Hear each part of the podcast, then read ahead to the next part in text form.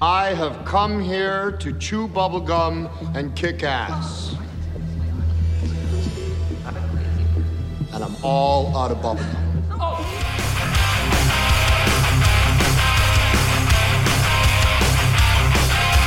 Welcome to our fortress.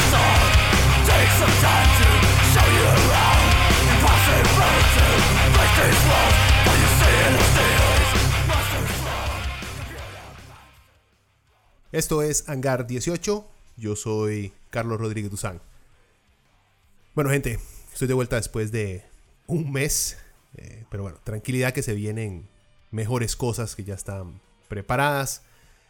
Eh, no voy a explicar mucho porque este programa está bastante largo. Eh, en fin, en este programa les voy a contar la fascinante, un toque, un toque satánica historia de Jeffrey Epstein, el pedófilo, el pimp de los poderosos, no solamente gringos, sino que al parecer de muchos lugares del mundo. Eh, vamos a hablar de sus inicios, de sus contactos, de sus delitos, sus compas y las conspiraciones que lo rodean. Eh, hace mucho un caso no me absorbía tanto como lo hizo el caso de, de Epstein. Y si tienen paciencia, poco a poco se irán dando cuenta del por qué mientras van escuchando la historia de este Mae. La, verdad es que no me puedo aguantar. me fascinó porque el Mae es lo que. Es todo lo que muchos sentimos ocurre eh, con, con los poderosos, que ocurre en las élites de poder. Porque Epstein eh, nos demuestra eh, los criminales que existen, la criminalidad que puede llegar a existir en las esferas más altas de la sociedad. Em, este tipo nos demuestra que no es necesario creer en los Illuminati, en los reptilianos, porque, vean, nuestras élites, y no me refiero solamente a las de Estados Unidos, yo creo que en todas partes, pueden llegar a ser más malas de lo que charlatanes como Luis Carlos Campos nos pueden contar. Si no saben quién es Luis Carlos Campos, youtubeenlo o googleenlo para que vean. O sea, es graciosísimo el mae, pero está completamente demente. En fin, a lo largo de este podcast podrán escuchar eh, también intermedios musicales de diversas bandas, para matizarlo, porque estamos en Leviatán. eh, de diversas bandas, intermedios, como les digo. eh, y les digo esto porque para los que están escuchando el programa en YouTube, si escuchan segmentos, por ejemplo, en silencio, es porque la plataforma, o sea, porque YouTube quitó las canciones por razones de derechos de autor. Aunque yo lo único que esté haciendo sea promover esas bandas, YouTube y las disqueras sienten la necesidad de poner algoritmos idiotas, autistas, que no saben diferenciar entre eh, promoción gratuita y, explotación. En fin, eh, si quieren escuchar el programa sin nada de esas pendejadas, métanse a leviatanpodcast.com y descarguen el podcast de ahí completo. Si lo están viendo en YouTube y no les interesa mucho el, la música, no hay problema, que la historia es lo suficientemente entretenida. Así que, y empecemos.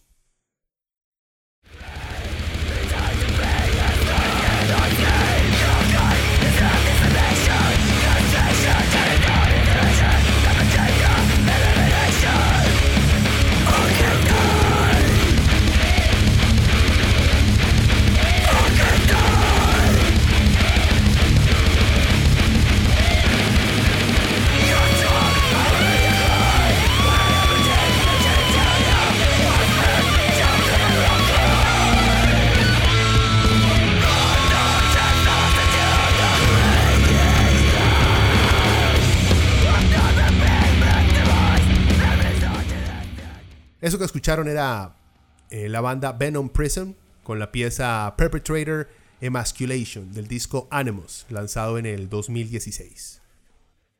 Empecemos como si esta vara fuera una película de Quentin Tarantino con los tiempos completamente un poco torcidos. El sábado 10 de agosto del 2019, o sea, hace poco, Jeffrey Epstein de 66 años fue encontrado muerto en su celda dentro del Centro Correccional Metropolitano, MCC en sus letras en inglés, en Nueva York. Esta es una cárcel de alta seguridad donde se hospedaban o se hospedan mafiosos, traficantes de droga y terroristas.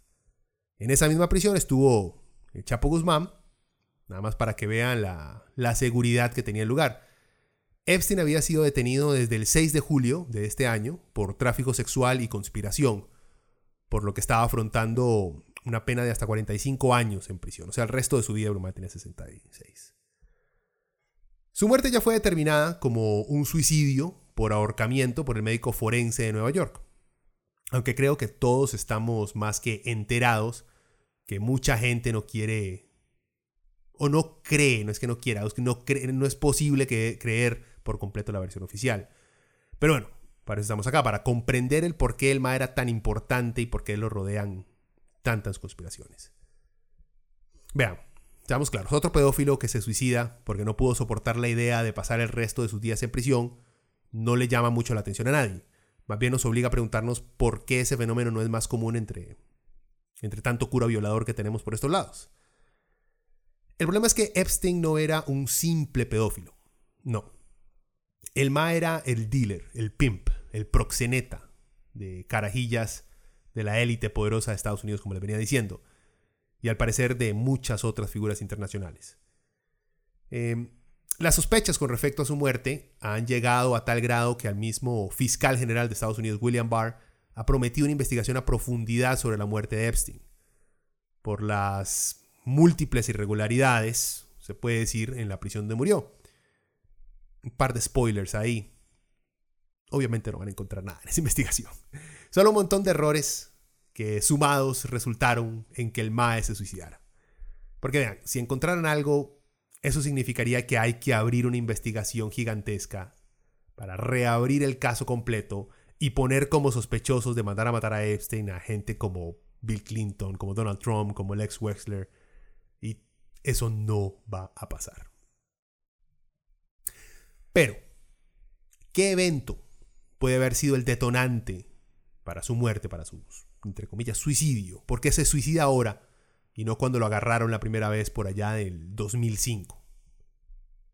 La muerte de Epstein se produjo en las horas posteriores a que alrededor de 2.000 páginas de documentos judiciales relacionados a sus abusos sexuales de menores se dieran a conocer a la fiscalía. Los documentos implican a hombres poderosos en su presunto tráfico sexual de estas niñas, incluidos un miembro de la realeza británica, un ex gobernador y un ex senador. Y también revelaron sus compras pasadas, o sea, las compras pasadas de Epstein. Eh, el, idiota le dio por comprar libros sobre esclavitud sexual. o sea, Mae. Eso demuestra que el Mae no tenía miedo a que lo agarraran. Más bien estaba buscando la manera de profesionalizar aún más su trabajo. Solo para aclarar, la prisión donde murió Epstein tenía múltiples o tiene múltiples acusaciones por sus pésimas instalaciones y por el maltrato a prisioneros. O sea, no era una casa de retiro esa vara. Es más, vean, la periodista Aviva Stahl en el 2018 publicó un reportaje para la revista Gothenest eh, sobre las condiciones en MCC que documentaron la suciedad, los roedores, las aguas residuales desbordadas, la pésima atención médica, el aislamiento desgarrador y a menudo el personal indiferente y a veces cruel que poblaba esta prisión. Según la investigación de académicos y organizaciones de derechos humanos, las condiciones abusivas y corruptas en MCC están bien documentadas. Solo para que vean lo grave que son las condiciones en esa prisión, Amnistía Internacional en el 2014 denunció las condiciones de MCC, al igual que el ex relator especial de la ONU sobre tortura, eh, Juan Méndez, eh, también Human Rights Watch y el Instituto de Derechos Humanos de la Facultad de Derecho de Columbia. Todos eh, pusieron quejas con respecto a esta prisión. Entonces, ¿qué tenemos? Un pedófilo que pronto sería llevado a juicio. Otra vez, porque el MAD, como les digo, ya lo habían enjuiciado en Florida por cargos iguales, similares, solo que esa primera vez, en el 2005, se había salvado, al parecer por sus conexiones políticas y con el mundo del espionaje que tenía el MAE. Pero esta vez como que nadie lo quería defender y todos sus ex compas se hicieron quitadísimos. En fin, a Epstein lo meten en la prisión, eh, en una prisión, perdón, con serios problemas de derechos humanos y pésima atención a problemas psicológicos, obviamente. Un cóctel perfecto para deshacerse del MAE. Eh, porque vea, a nadie con alguito de poder le conviene o le convenía que este MAE comenzar a hablar y se cantase a todos los banqueros, políticos, estrellas de cine que les encanta abusar a niñas. Bueno, más adelante hablamos de las conspiraciones, pero sigamos con la historia de este maje. ¿Cuáles eran los cargos en sí que estaba enfrentando Epstein? Como ya les había dicho, estaba enfrentando tráfico sexual y conspiración. Los documentos judiciales alegan que Epstein reclutó a decenas de víctimas, algunas de las cuales entrenó para reclutar a otras, en una operación que duró al menos cinco años a principios de la década del 2000. Estamos hablando que esta primera acusación del 2000 al 2005, ¿verdad? Algunas víctimas han alegado que Epstein les enviaba, las enviaba, perdón, para que otros hombres las abusaran sexualmente. Los fiscales también alegan que Epstein trabajó y conspiró con otros, incluidos empleados y asociados, que ayudaron a facilitar su conducta al contactar a las víctimas y programar sus encuentros sexuales con Epstein en su mansión en la ciudad de Nueva York y Palm Beach, Florida. Ah, bueno, y en su rancho en Nuevo México, aunque esta última ubicación no se incluyó en este proceso en específico, pero bueno, ¿qué más quiere? La verdad es suficiente con esos dos. En resumidas cuentas, el MAE solo cogía carajillas. Y además, las prostituía. Una joya el hombre. Ver, antes de que Epstein lograra cometer este suicidio, que ocurrió este año, ya lo había intentado. Tres semanas antes de que apareciera muerto en su celda, las autoridades de la prisión habían reportado que el MAE había intentado suicidarse, aunque al principio se manejó otra teoría. Se creyó que a lo mejor había sido su compañero de celda quien lo trató de matar, un tipo llamado Nicolás Tartaglioni, un ex oficial de policía de Nueva York y fisiculturista que estaba compartiendo celda con Epstein. Eh, Tartaglioni está en la cárcel por haber asesinado a cuatro hombres. El mal los mató y los enterró en el patio de una casa que había alquilado. Al parecer, los asesinatos se dieron por un enredo de drogas. En esa primera ocasión, encontraron a Epstein semiconsciente en posición fetal, con marcas en el cuello en su celda. Epstein después le dijo a su abogado que Tartaglioni fue quien lo pichació, pero no dijo por qué. Aún así, las autoridades de la prisión reportaron el hecho como un intento de suicidio. Ok, otra cosa. No es un secreto que a los pedófilos les va en la cárcel. La tasa de homicidio de abusadores sexuales de menores en prisión es altísima, por lo que también hay que tomar en cuenta que Tartaglioni simplemente lo pudo haber querido matar por ser un pedófilo. No tiene por qué haber existido una conspiración grande detrás de esto. Epstein cuando entró a esa cárcel Em, primero lo tuvieron con la población general. Ahí andaba con el resto de prisioneros. Pero como el ma era famoso y tenía mucha plata, y era un pedófilo, se convirtió rápidamente en blanco de acoso y chantaje por parte de los otros reos. Entonces fue por eso que lo pasaron a las celdas individuales y le pusieron un compañero.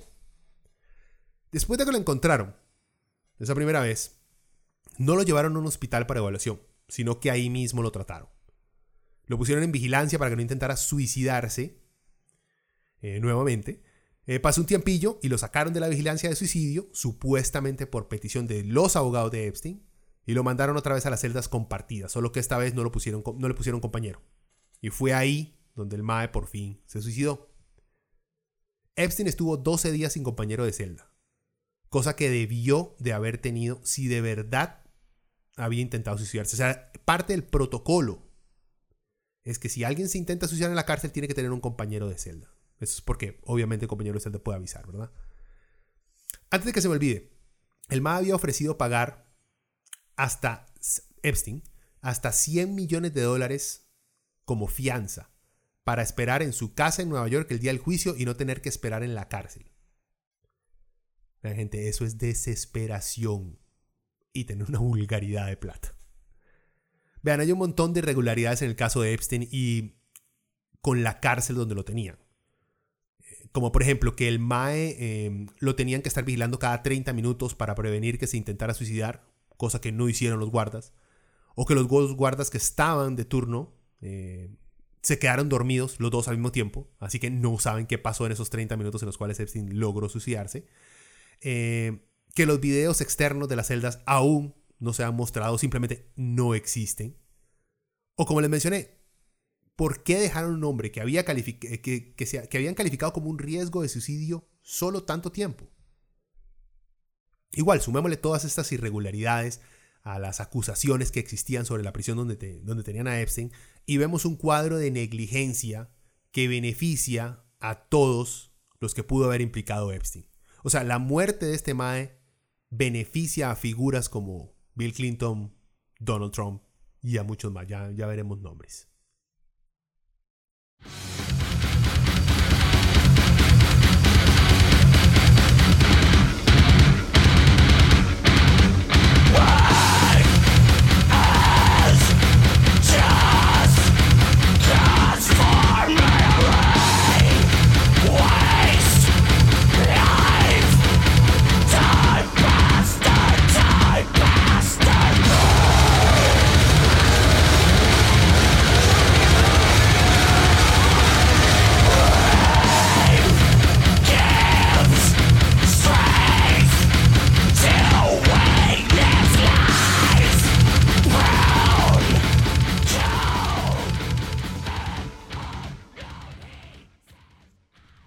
Eso fue Strapping Young Lad, la pieza Rape Song de su disco con el mismo nombre, Strapping Young Lad, lanzado en el 2003.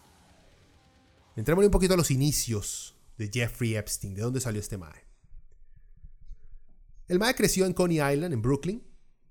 Eh, dejó votados los estudios universitarios, de dos universidades por cierto, eh, Copper Union y New York University, la famosa NYU.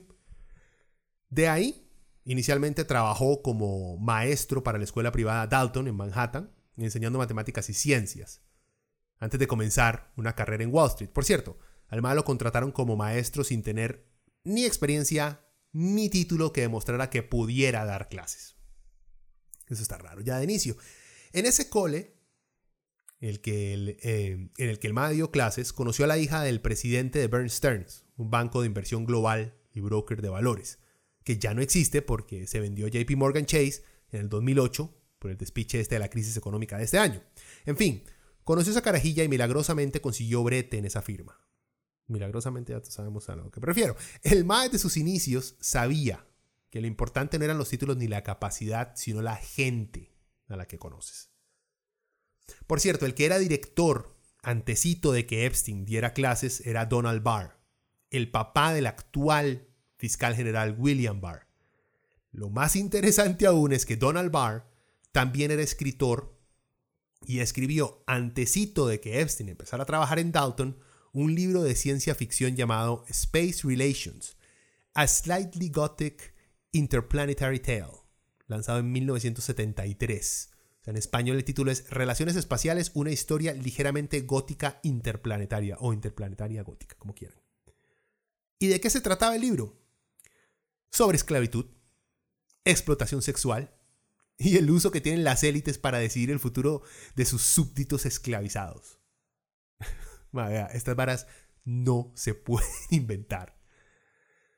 En esos años como profe, Epstein, eh, no hay muchos comentarios sobre si el Ma era un perbono. Como fue profe a sus tempranos 20, o sea, antes de los 25, el Ma estaba dándole clases a carajillas no desde 14 a 17, 18 años, y eran los 70, entonces para la época y la edad del MAE, no veían como muy extraño que el tipo este pasara rodeado de alumnas y que el MAE tuviera una actitud muy, muy coqueta con las abuelas. Hay mucha gente hoy en día que reconoce que las relaciones inapropiadas con mujeres menores en esos años no eran tratadas como algo criminal, pero tampoco es que se veían muy bien dependiendo de la edad del depredador, obviamente. Bueno, esas conductas han cambiado hoy en día, y más con el movimiento MeToo, que ha sacado a relucir esas relaciones tóxicas y de control entre profesores y alumnas. Solo pregúntenle a todos los más de la UCR. En 1976, eh, después de que le echaran de Dalton, por tener una manera, lo describen, inusual de enseñar, eh, Epstein, como ya les había contado, se unió a Bern Stearns como asistente de operador de piso, convirtiéndose en socio en solo cuatro años. El MAE al parecer se, se hizo un genio en aprenderse el código de impuestos gringo y maneras en cómo sus clientes con plata podían evitar impuestos de maneras legales. A ver, es que eso es un talento. El genio de aprender a robarle al Estado. en 1981 lo despiden de Bern Stearns nuevamente por prácticas que van en contra de la compañía. Unos dicen que echaron al MAE porque el MAE estaba montando un enorme esquema Ponzi, es una, un esquema piramidal, uno de esos esquemas que los compas de uno lo llaman para invitarlo a comer y hacer una propuesta de inversión. Es eh, nada más que gigantesco. Igual, el MAE, el MAE no se fue peleado, ya que muchos dentro de la firma lo, lo seguían viendo con buenos ojos. Tanto así que hasta llegaron a decir que él se fue, no que lo echaron. Y el año siguiente Epstein monta su propia firma, el negocio de administración de dinero J. Epstein Company. Así describió el New York Magazine el negocio de Epstein en el 2002. Dice, tomaría el control total de los mil millones de dólares, o sea, un billón de su cliente, cobraría una tarifa plana y, asumiría el poder de hacer lo que creyera necesario para avanzar en la causa financiera de su cliente. Y se mantuvo fiel a la tarifa de entrada de un billón de dólares. Según las personas que lo conocen, si le llegaba a alguien con un capital de, por ejemplo, 700 millones de dólares y pedía los servicios de Epstein ⁇ Company, eh, esa persona que se había atrevido a pedirle esos servicios sin llegar al billón, recibía una no muy poco amable carta de rechazo por parte de Epstein. O sea, el mae toda la vida ha sido un cretino desgraciado. Fue, gracias a Dios. Existe cierto misterio, por así decirlo, eh, acerca de cómo hizo su dinero exactamente Epstein. Pero se sabe que se hizo rico después de formar esta compañía que le estoy contando, J. Epstein Company, y de vincularse con poderosos empresarios, incluido Lexley Wexler, el fundador de la compañía propietaria de la marca de ropa interior o de lencería Victoria's Secret. Eh, hay muchos o muchos dudaban el verdadero capital que escondía Epstein. Por ejemplo, en el 2002, en el New, en el New York Magazine también, un inversor de alto nivel dijo sobre la fortuna de Epstein, es como mirar al mago Dios. Puede haber menos ahí de lo que parece.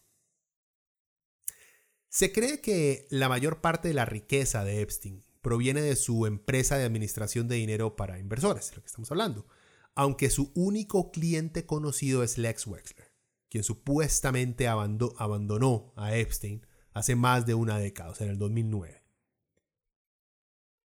Alguien que dio un poco más de detalle y que explicó un poco mejor cómo es que Epstein logró llegar a hacer tanta plata eh, fue el estafador financiero Steven Hoffenberg. Más es un estafador condenado a prisión, así que hay que ver también qué parte le creemos al MAE. En fin, Hoffenberg, a menudo descrito como el antiguo mentor de Epstein, le dijo a la periodista Vicky Ward que se conocieron en la década de los 80, poco después de que Stearns despidiera a Epstein por, esto es lo que dice Hoffenberg, operaciones ilegales. Eh, este más afirma que Epstein eh, era un estafador de esquema piramidal o Ponzi que lo ayudó a estafar a decenas de miles de inversores en la década de los 80 y los 90. Dice, Epstein y las corporaciones que formó fueron mis conspiradores, alegó Hoffenberg en una declaración jurada de una demanda federal. Epstein se ha mantenido libre y ha utilizado y beneficiado de los logros ilícitos que acumuló como resultado de sus actividades criminales y fraudulentas, agregó Hoffenberg. Además de la idea de que el mal logró su plata a punta de estafas piramidales, hay otras teorías como que el MAE usaba las carajillas para que se cogieran a sus compas con plata, grabarlos y así poder chantajearlos para que invirtieran con él. Cosa que tiene un fuerte sustento, ya que en la casa de Epstein se encontraron varios CDs con títulos, o sea, con, con pilot ahí puestos, esos CDs que se queman, con pilot escritos cosas como eh, joven, el nombre de una joven, más otro nombre. Entonces, digamos, parecía todo material destinado al chantaje, porque en los CDs indicaban quiénes eran dos, los dos sujetos que aparecían en los CDs. Y se supone que todos esos CDs son CDs de vigilancia de relaciones sexuales eh, entre personas dentro de, los, eh, de todas las mansiones que, que Epstein era dueño. También una de sus principales víctimas y acusadores, y de ella vamos a estar hablando y la vamos a mencionar mucho a, través de este programa, eh, Virginia Roberts Giffre, le dijo al FBI que Epstein la mandaba a ella a tener relaciones sexuales con sus compas ricos, con los compas de Epstein ricos, y que luego la sentaba para que ella le diera todos los detalles de lo que hicieron. Y ella está segura de que el FBI tiene que tener videos y fotos de ella cuando ella era menor de edad teniendo relaciones sexuales con Epstein y con los compas del MAE. Epstein era protegido por agencias gubernamentales de espionaje. Bueno, esta teoría sale porque el MAE, que fue secretario de Trabajo para la administración de Trump, eh, Alex Acosta, dijo durante su entrevista para que le dieran ese puesto de secretario que con respecto al caso de Epstein, eh, él fue, o sea, Acosta fue tan complaciente con la sentencia del MAE en el 2007 porque alguien le dijo que dejara a Epstein en paz, que el MAE estaba muy por encima de su salario. Acosta dijo, me dijeron que Epstein pertenecía a inteligencia y que lo dejara en paz. Eso puede explicar que su plata entraba por medio de la CIA o el Mossad. Mossad es la agencia israelí de inteligencia. Algo así como, como pasó en el caso Irán Contra. También se especula que el MAE se llenó de plata lavando dinero en el extranjero y ayudando a muchos a violar las leyes de impuesto, de impuestos. Por eso el MAE tiene toda su plata en bancos y paraísos fiscales fuera de Estados Unidos. Aunque muchos dicen que no se sabe exactamente cuánta plata tenía Epstein, por ahí anda la cifra de unos 500 millones de dólares. Más, eso es mucha plata. Pero bueno, en cuanto las demandas y denuncias sigan acumulándose, creo que pronto podremos saber exactamente cuánta plata tenía el degenerado este. O sea, nada apunta a que Epstein hizo su plata de buena manera.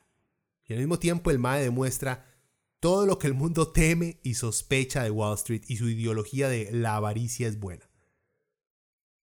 Toda esa gente son unos psicópatas dispuestos a hacer lo que sea con tal de tener plata y placer. Sigamos. El comienzo del fin de Epstein. Esta no era una situación de su palabra contra la de ella. Esto era cincuenta y tantos ellas y un él dijo. Y los ella dijo básicamente contaban la misma historia.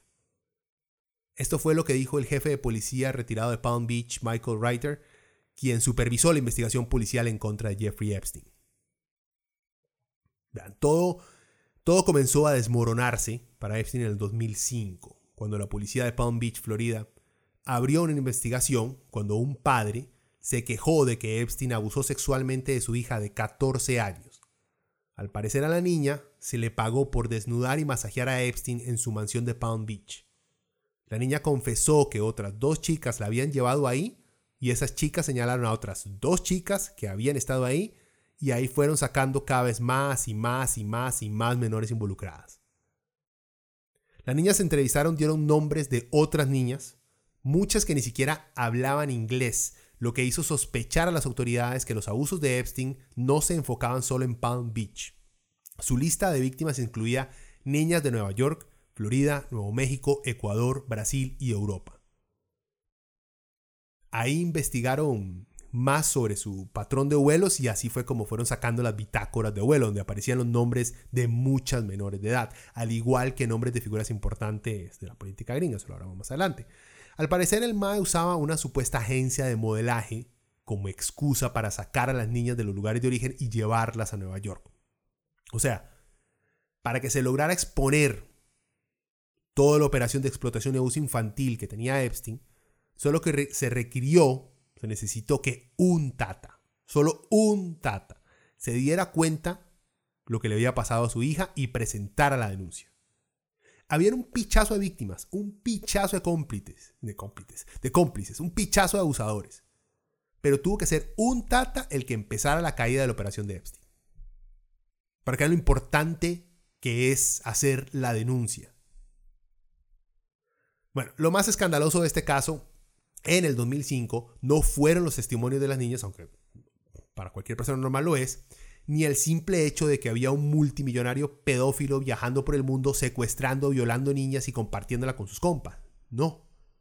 Lo más escandaloso fue el hecho que el MAE no enfrentó repercusiones por eso, que el caso se trató de manejar lejos de los medios y que los abogados y el Estado gringo fueron cómplices para mantener a Epstein lejos de enfrentar un verdadero castigo.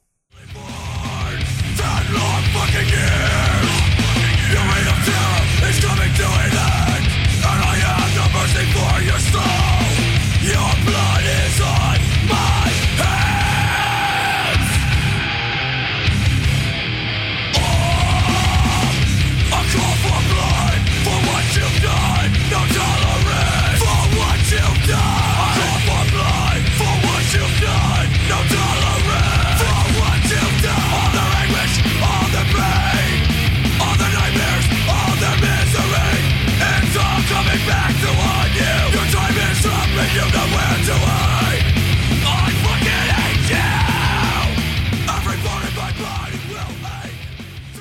Eso fue Hatebreed con la pieza A Call for Blood de su disco Perseverance, lanzado en el 2002. Epstein era el típico depredador. El Miami Herald también identificó a unas 80 mujeres que dicen haber sido violadas o abusadas sexualmente por Epstein entre el 2001 al 2006. Alrededor de 60 de ellas fueron ubicadas, ahora dispersas por todo el país y el extranjero. Ocho de ellas aceptaron ser entrevistadas. Virginia Roberts eh, Giffre acusa a Epstein y a su socia Ghislaine Maxwell en el 2015 de tenerla como esclava sexual a principios del 2000, cuando ella era menor de edad. Virginia dice haber sido traficada para tener relaciones sexuales y proporcionar masajes eróticos a políticos poderosos, líderes extranjeros y empresarios adinerados.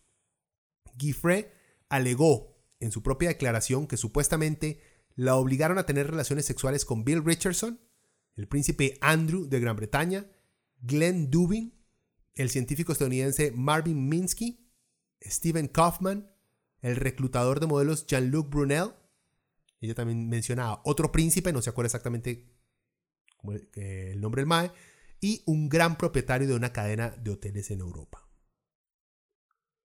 En otra declaración, Giffre también revela que fue traficada a George Mitchell, un demócrata ex líder de la mayoría del Senado, que representó a Maine desde 1980 al 95 y luego fue nombrado enviado especial a Medio Oriente por el presidente Barack Obama. Giffre también ha afirmado durante mucho tiempo que Epstein la obligó a tener relaciones sexuales con el profesor de Derecho de, eh, Harvard, Alan Dershowitz, cuando ella era menor de edad. Giffre afirmó haber tenido encuentros sexuales en Florida, en aviones privados, en Nueva York, Nuevo México y en las Islas Vírgenes de Estados Unidos. Los documentos también revelan que Giffre supuestamente tuvo relaciones sexuales con el príncipe Andrew en tres lugares separados: el apartamento de Ghislaine Maxwell en Londres, en la casa de Epstein en Nueva York y en la isla privada de, Epstein, Little St. James. Eso es en las Islas Vírgenes. Jeffrey se aprovechó de chicas vulnerables, chicas que básicamente no tenían hogar. Reclutaba chicas a las que pensó nadie escucharía, y tenía razón, dijo Courtney Wild, que tenía 14 años cuando conoció a Epstein.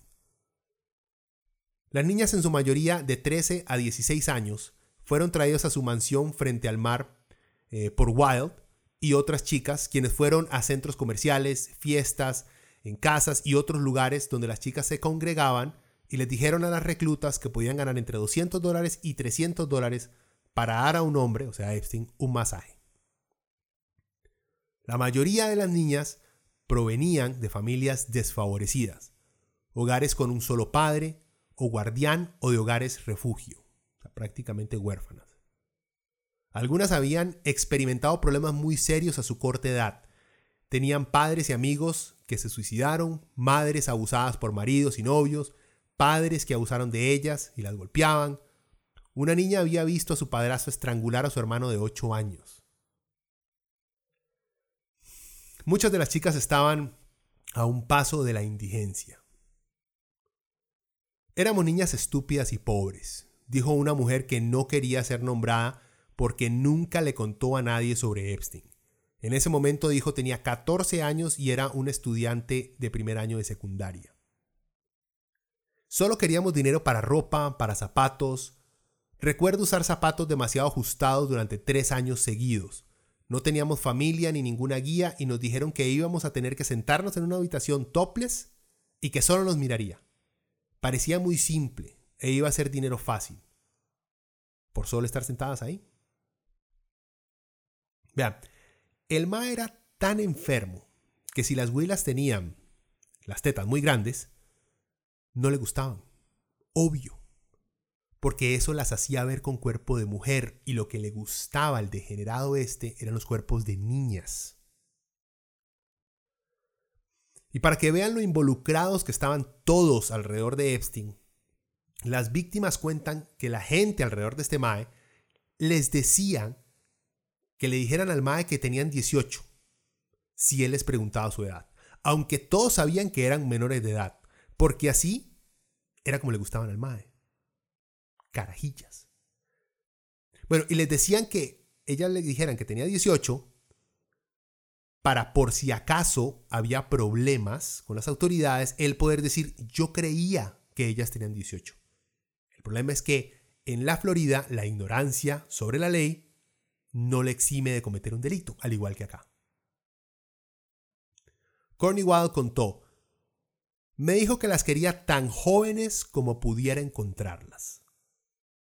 Y explicó que a medida que ella, o sea, Corny Wild, crecía y tenía menos acceso a las niñas, Epstein se enojaba cada vez más porque ya no le podía traer carajillas tan jóvenes como a él le gustaban. Según la policía de Palm Beach, la entrevista común con una chica era así. Fui llevada allí, a ese lugar, por tal y tal persona. No me sentí cómoda con lo que sucedió, pero me pagaron bien. Así que me dijeron que si no me sentía cómoda, la próxima vez podría traer a alguien más, igual me iban a pagar. Durante las sesiones de masaje, Epstein hacía que las niñas se desnudaran parcial o totalmente antes de empezar la sesión. Abusaba de las chicas, pagándoles bonos por tener sexo oral o relaciones sexuales con él, y ofreciéndoles una recompensa adicional por encontrarle más niñas. Epstein podría ser un generoso benefactor, según la investigación de la policía, comprando regalos a sus niñas favoritas. Desde alquilar carros para que las niñas puedan llegar más fácilmente a sus citas con él. Recordad que en la Florida una carajilla de 16 años ya puede tener licencia de conducir hasta enviar sorpresas de arreglos de flores al cole de alguna de las carajillas para felicitarla por algún logro escolar. El MAE les prometía que las ayudaría a entrar a la universidad, al mundo del modelaje o a la actuación. Estamos hablando de en esa época un tipo de unos 50 años, mandándole flores a niñas que están entrando al cole, maes. La mayoría de las chicas llegaban en automóvil o taxi y entraban por la puerta lateral donde la asistente de personal, Sarah Kellen, las llevaba a la cocina. Un chef les preparaba comida o simplemente les daban cereal. Las chicas, la mayoría de escuelas locales, subían una escalera desde la cocina hasta un gran dormitorio principal y baño. En la habitación eran recibidas por Epstein, en toalla. Él seleccionaba una alusión de una serie alineada en una mesa, luego se acostaba boca abajo en una mesa de masaje, le indicaba a la niña que se desnudara parcial o totalmente y que, le masajeara sus pies y su espalda. Luego se daba vuelta y les hacía masajear el pecho. A menudo les indicaba que le pellizcaran los pezones mientras él se masturbaba. difícil leer estas balas, pero bueno. Si uno no lo toma con humor, uno se enferma. Pero sigamos, vean. A veces el Mae intentaba penetrarlas con los dedos o usar un vibrador en ellas. Él iría tan lejos como las chicas estuvieran dispuestas a dejarlo, incluidas las relaciones sexuales. A veces le daba instrucciones a una joven que él describía como su esclava sexual yugoslava, Nadia Marcinkova, que tenía más de 18 años, para que se uniera. El Mae también decía que él había comprado a Nadia cuando ella tenía 15 años. Nadie sabe si es verdad eso de que el Mae la compró. Lo que sí es cierto es que el Mae se la trajo a los 15 años a vivir con él. O sea, gente. Epstein a menudo tomaba fotografías de las chicas con las que tenía relaciones sexuales y las mostraba en la casa, contó el detective de Palm Beach.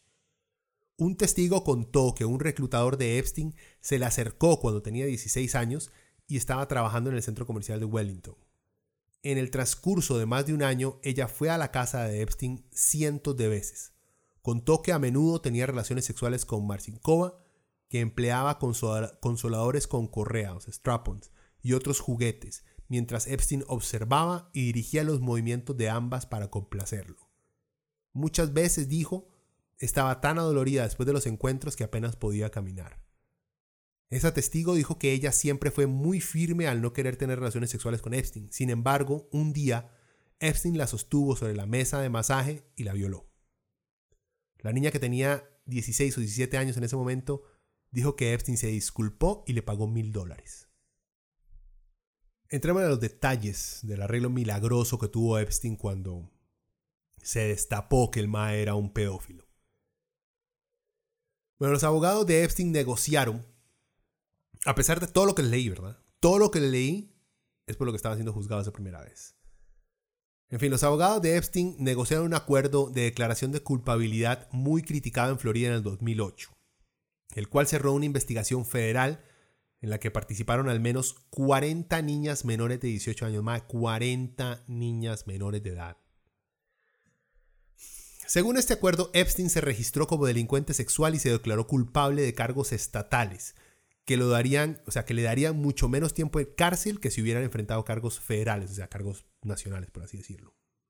El arreglo que Alex Acosta, en ese momento fiscal de los Estados Unidos en Miami, como les había mencionado, el más hace poco tuvo que renunciar a su puesto de secretario de Trabajo en la administración Trump porque se hizo público lo mal que manejó todo el caso de Epstein.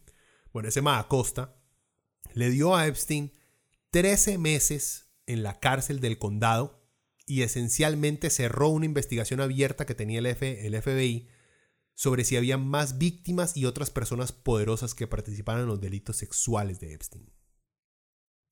El pacto requería que Epstein se declarara culpable de dos cargos de prostitución en un tribunal estatal.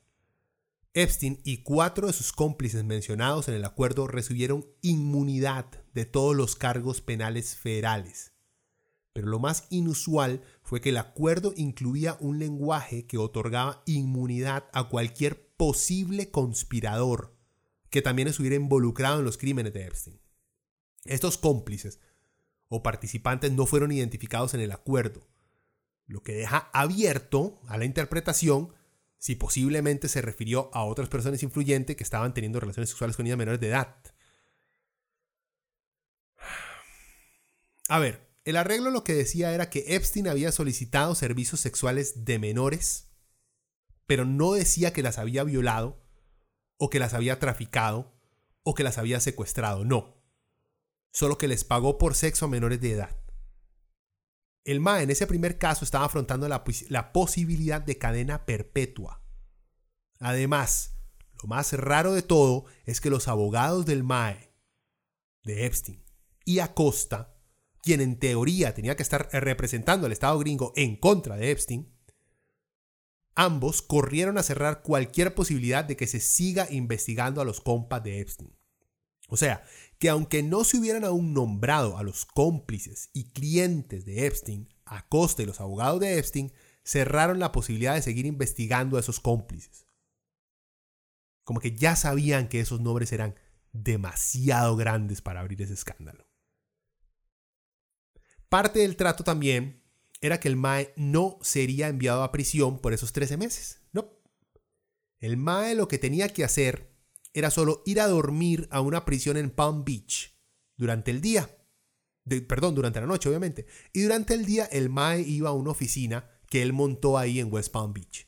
Esto a pesar de que los delincuentes sexuales en Florida no califican para tener permisos de trabajo. Tenemos algo bien claro. Llamar a una niña de 14 años prostituta es lo más bajo que existe. Y decir que uno solo le pagó a una huila para coger cuando claramente la MAE es menor de edad es solo una excusa para ocultar una violación. Me alegra que Epstein esté muerto. Ahora, y para terminarla de hacer, Acosta, que no es más que un cómplice en todo esto, tenía que informar a las víctimas o sea, las doñas que lo estaban demandando del acuerdo al que habían llegado, pero el MAE no le informó a las víctimas para que ellas no se caguen en el arreglo, o sea, para que no se quejan ni pongan ningún tipo de emoción en contra del trato que tenían. Como parte del acuerdo de Epstein, se le exigió que se registrara como delincuente sexual y que pagara la restitución a las tres docenas de víctimas identificadas por el FBI. En muchos casos, los acuerdos financieros confidenciales se produjeron solo después de que los abogados de Epstein trataran de presentar a las víctimas como simples viejas interesadas que lo único que querían era aprovecharse de un pobre roco millonario. Esa es la clásica, eso lo vemos aquí en Costa Rica también a cada rato. Cuando hay víctimas de una violación, lo primero que se hace es tratar de destruir la integridad de la víctima. Y es que esas varas funcionan, gente. Así de mal estamos. Sino porque creen que hay tanto, tanto cura violador que nadie, ni una cachetada les ha metido. bueno, dejémoslo ahí. Sigamos. Por cierto, los abogados de Epstein estaban viendo a ver si lograban bajarle su calificación como delincuente sexual después de que el MAE cumpliera esos risibles 13 meses en Florida. Ah, los abogados. Volviendo a ese MAE Acosta, como les había contado. Trump lo había puesto como secretario de trabajo, o sea, se suponía que el MAE tenía que supervisar a una agencia federal masiva que supervisa las leyes laborales del país, incluida la trata de personas. Así irónico es. Tengo que admitir que me sorprendió que el MAE renunciara, la verdad, porque por lo general la gente que trabaja con Trump no tiene ni idea lo que es tener respeto propio. Acosta es el perfecto ejemplo de alguien que llega lejos porque sabe jugar dentro de las reglas del sistema, que sabe que ese cuento de que hay que trabajar duro para llegar lejos no es más que un cuento para los pobres. Y si bueno, si no hubiera sido por el Miami Herald, el cretino de Acosta seguiría gozando de la compañía de Trump y hasta fijo estaría viendo a ver cómo le tapaba las cochinadas en contra de trabajadores gringos a, los hermanos Koch, los ex jefecitos de Juan Carlos Hidalgo, por cierto. Pero para aclarar, parte del por qué Epstein fue arrestado en el 2019 fue por una nueva investigación publicada en el 2018 por el Miami Herald que acabo de mencionar. Epstein fue arrestado en julio de este año y acusado de tráfico sexual. El MAE se declaró inocente, obviamente, y se estaba preparando para el juicio cuando murió en prisión ese sábado 10 de agosto que ya le mencioné. O sea, si no hubiera sido por el trabajo periodístico del Miami Herald, Epstein andaría tranquilamente por las calles. Ningún político o entidad de justicia gringa estaba detrás del MADIE. Del MAE, perdón. Nadie estaba presionando para proteger a tanta carajilla de este animal. Para que vean cómo se cubren entre ellos. Solo para que sepamos el poco remordimiento que sentía Epstein por todo el daño que había hecho, recordemos un par de oportunidades donde el MAE nos hizo saber lo que pensaba. El periodista del New York Times, James B. Stewart, el 12 de agosto del 2018, publicó un artículo en donde entrevistaba a Epstein. La idea inicial del artículo era hablar sobre la participación de Epstein como consejero de la compañía Tesla, la de Elon Musk. Pero Epstein parecía que estaba más interesado en hablar sobre su atracción hacia niñas. El artículo dice, Epstein dijo que criminalizar el sexo con adolescentes era una aberración cultural y que a veces en la historia era perfectamente aceptable. Señaló que la homosexualidad había sido considerada durante mucho tiempo un crimen y que todavía se castigaba con la muerte en algunas partes del mundo. Ese comentario recuerda otro que hizo el MA en el 2011, cuando el New York Post, eh, al New York Post, perdón, cuando dijo, Epstein dijo, no soy un depredador sexual, soy un delincuente. Es la diferencia entre un asesino y una persona que roba un bagel, o sea, un pancillo. Vean, la actitud de Epstein ese es el resultado cuando a uno no lo castigan como debe ser. Epstein no se sentía culpable. El maestro se sentía victimizado. Victimizado por disfrutar de abusar sexualmente de menores. Porque de ahí, las autoridades lo habían protegido porque su círculo de amigotes siguió ahí a su lado, dándole la impresión al Mae que lo que él hacía no era nada malo, que el problema era con la sociedad, que no maduraba para aceptar a un violador y traficante de menores como una simple persona, con gustos diferentes. And he comes up the stairs like he always does, and he never turns on the light. And she's wide awake, scared to death. She smells his lust and she smells his sweat. Curled in a ball, she holds her breath, praying to a God that she's never met.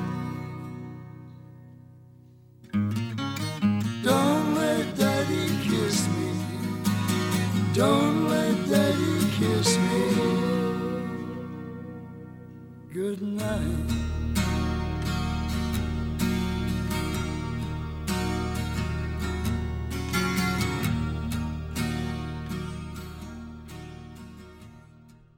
Eso fue Motorhead y el eterno Lemmy, la pieza Don't Let Daddy Kiss Me de su disco Bastards, lanzado en 1993.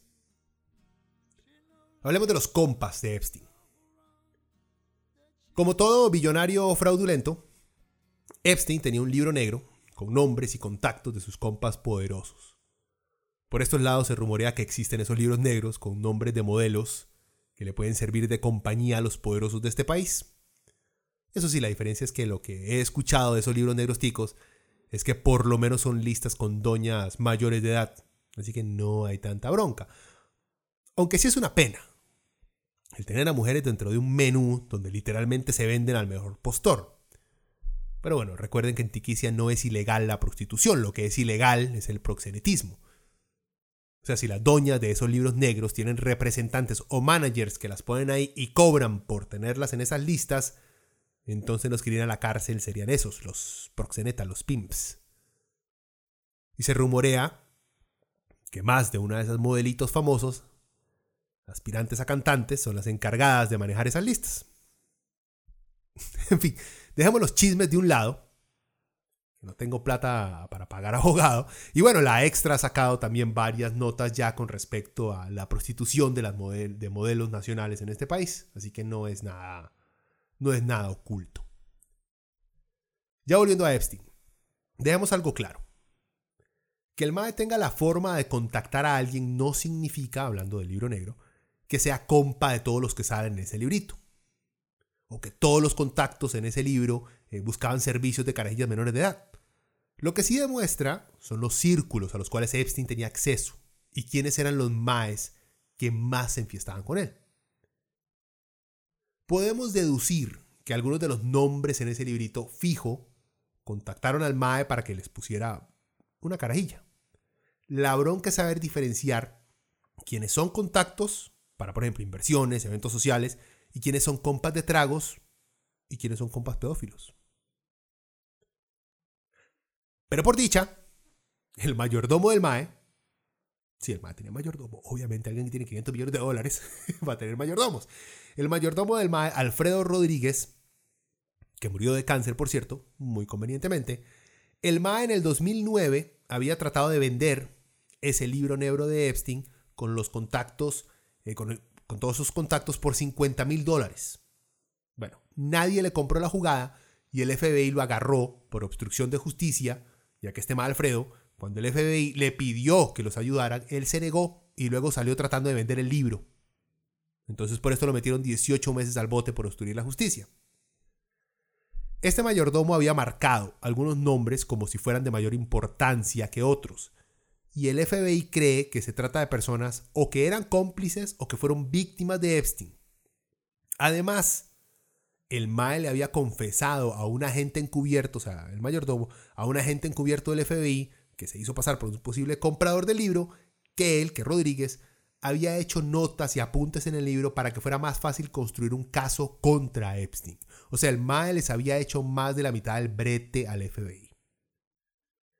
En el 2011 se supo que el libro negro detallaba el alcance completo y la participación de Epstein con las niñas menores de edad, según los abogados de la fiscalía, que se refirieron a él como el Santo Grial. Al final el libro salió a la luz, fue publicado, el libro negro, por Gawker en el 2015, pero sin las notas de Rodríguez. Rodríguez dijo que se robó el libro porque necesitaba algún tipo de protección contra su ex jefe. Como que no funcionó. Vean, no tengo nada de simpatía por ese mae.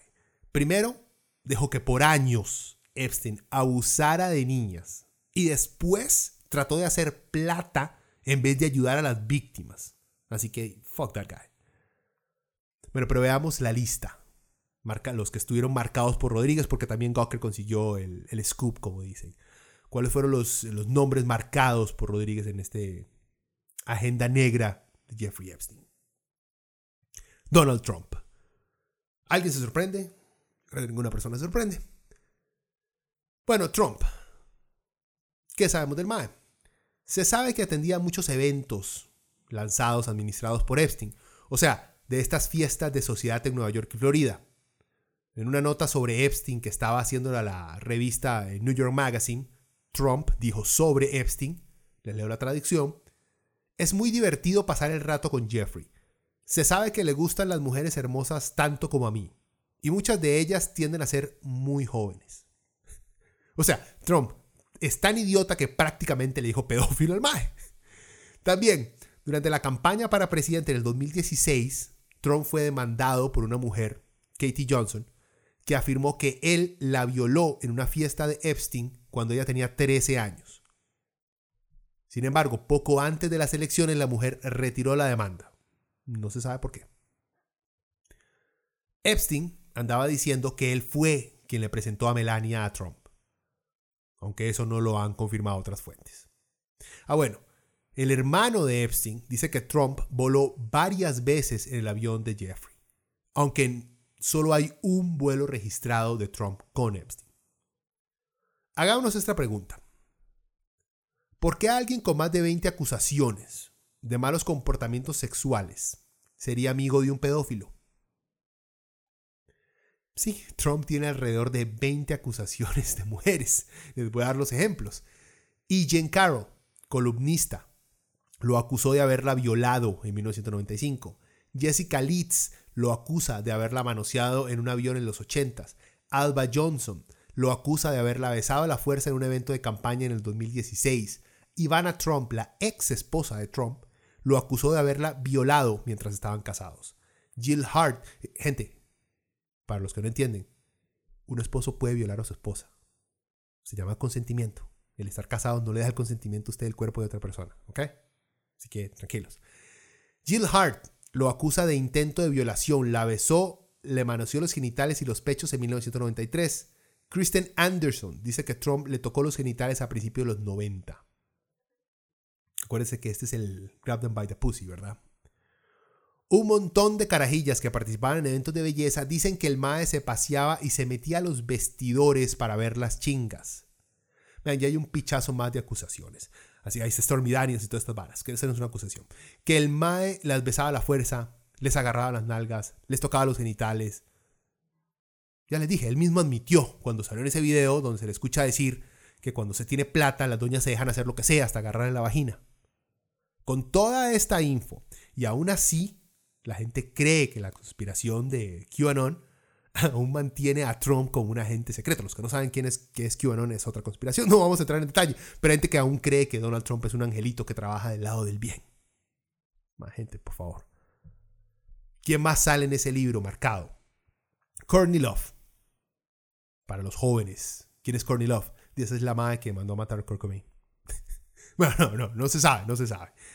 Eh, la ex esposa, la, la viuda de Kurt Cobain. A ella solo la mencionan Nadie la ha acusado a ella de nada. No hay registros de que la madre se enfiestaba con Epstein. Así que quién sabe por qué el mayordomo la marcó como, como un contacto importante. Aunque acuérdense que en el 2005 Love advirtió al mundo sobre Harvey Weinstein, el madre que abusaba de actrices. Así que como que la mob sabe mucho de muchas cosas. Sin embargo, Hall es una mierda banda. Sigamos. ¿Quién más sale en esa lista? Ehud Barak, ex primer ministro israelí, compa de Epstein. Tanto así que era normal que el MAE se quedara en la choza de 77 millones de dólares de Epstein en Nueva York. Este MAE obviamente dice que él no sabía nada de eso, del tráfico de menores, ni de prostitución infantil, no. Él solo era compa y hasta compañero de negocios de Epstein y se quedaba en la choza del de Nueva York, y en la de la Florida, y también en la isla privada de las Islas Vírgenes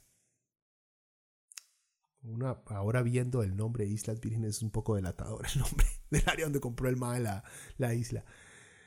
Eh, bueno, Barak, que siempre viaja con un grupo de guardaespaldas, porque es un político importante israelí, y gente, o sea, viaja con guardaespaldas y gente de Mossad, o sea, la agencia de inteligencia israelí, a donde quiera que el MAE va, quiere hacernos creer que toda su gente de seguridad que viajaba alrededor de él no sabían lo que hacía Epstein. No sabían de, sus, de su largo historial de pedofilia y de tráfico. O sea, gente, por Dios.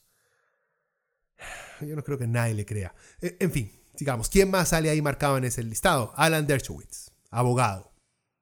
Este fue uno de los primeros abogados a quienes llamó Epstein en el 2005 cuando se destapó su operación de pedofilia y trata de personas. El Mae no, solo, no, solamente era el abogado de Epstein, sino que también tenía negocios junto con Epstein. Y por todo el tiempo que pasaron juntos y lo bien que Dershowitz habla de Epstein, se puede deducir que eran compas. Vea, Dershowitz es una fichita con un historial de ser una basura de ser humano.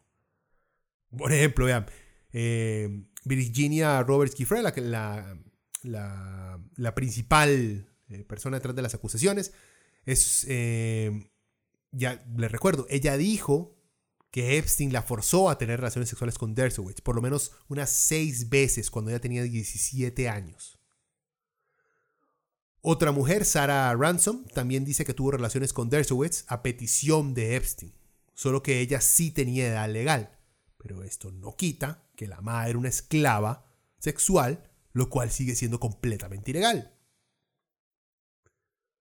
Para ir un poquito más, más a profundidad, en la década de los 70, Dershowitz se divorció de su primera esposa, su Barlach. Les cuento eso porque si lo voy a calificar como una basura de ser humano, debería tener un par de argumentos. Por eso se los estoy, se los estoy contando. Bueno, su primera esposa, Sue Barlach, eh, se divorció de esta señora. Un juez en el proceso de divorcio escribió que el comportamiento de Dershowitz hacia Barlach, hacia su ex esposa, eh, un juez dijo, afectó negativamente la salud de la demandante a tal punto que, está, que esta, que ella, requirió tratamiento médico y brevemente terapia psiquiátrica. O sea, el mal la trató así de mal.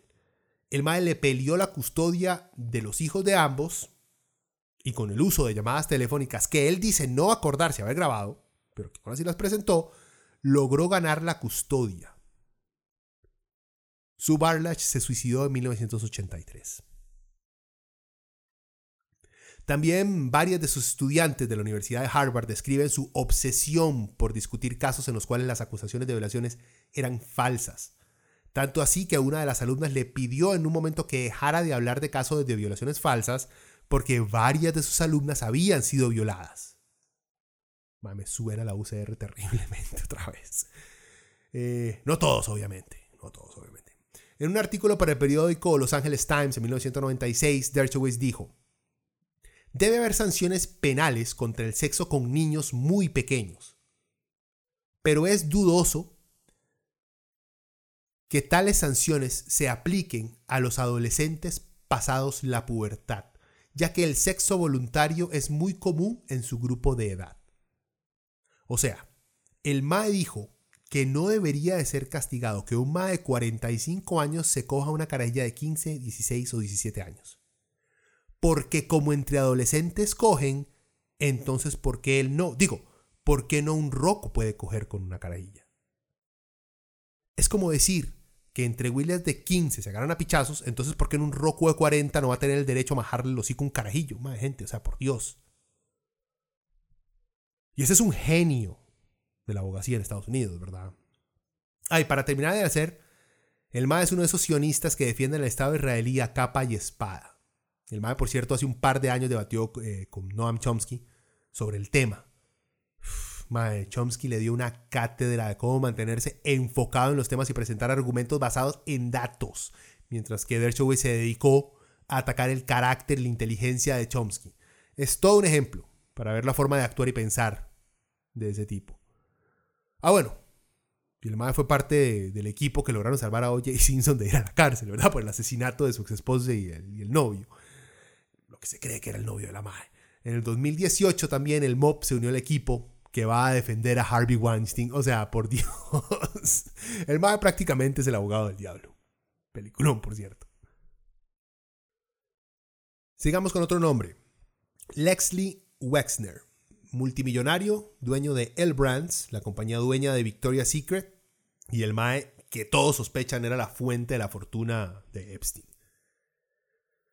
Bueno, ¿por qué estaba ahí circulado? ¿Qué, macabro hay detrás de Wexner? Bueno, Wexner era el único cliente conocido de Epstein cuando inició con Destiny su firma. Los dos tuvieron una relación de negocios por décadas y muchos dicen que eran amigos.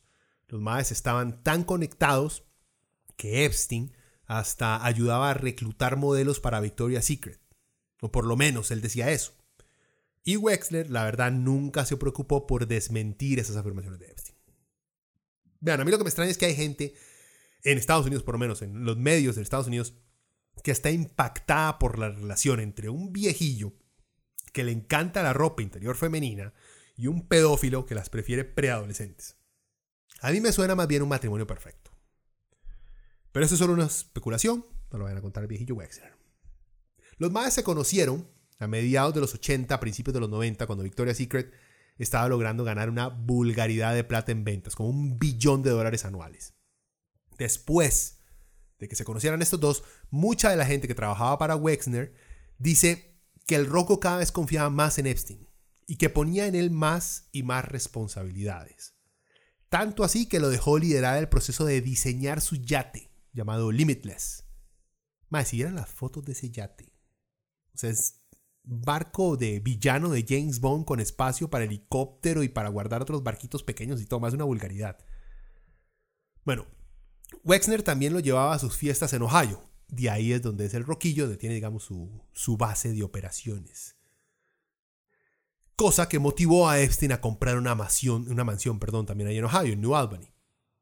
En julio de 1991, Wexner otorgó el poder de representación a Epstein que incluía el pleno poder y autoridad para hacer y realizar todos los actos necesarios en nombre de Wexner, informó The New York Times. Yo creo que le dicen poder generalísimo en las novelas mexicanas, por lo menos, no sé si aquí se utiliza el mismo término. Eh, pero esto quiere decir que Epstein no necesitaba preguntarle a Wexner qué hacer con la plata del roco para hacer inversiones, pagos, gastos, cualquier cosa. Todo con la meta de hacerle más plata al roco. Wexner pagó a Epstein millones de dólares en, honorarios a lo largo de, de varios años y había otras ventajas también. En 1998, por ejemplo, Epstein compró la casa de, Wexner en Nueva York por alrededor de 20 millones de dólares, según el Wall Street Journal. Eh, según los informes, El Brands, la compañía de Wexner, también vendió a Epstein un avión por 10 millones de dólares, o sea, el Lolita Express, que ahora más adelante hablamos de él, también al parecer había sido de Wexner.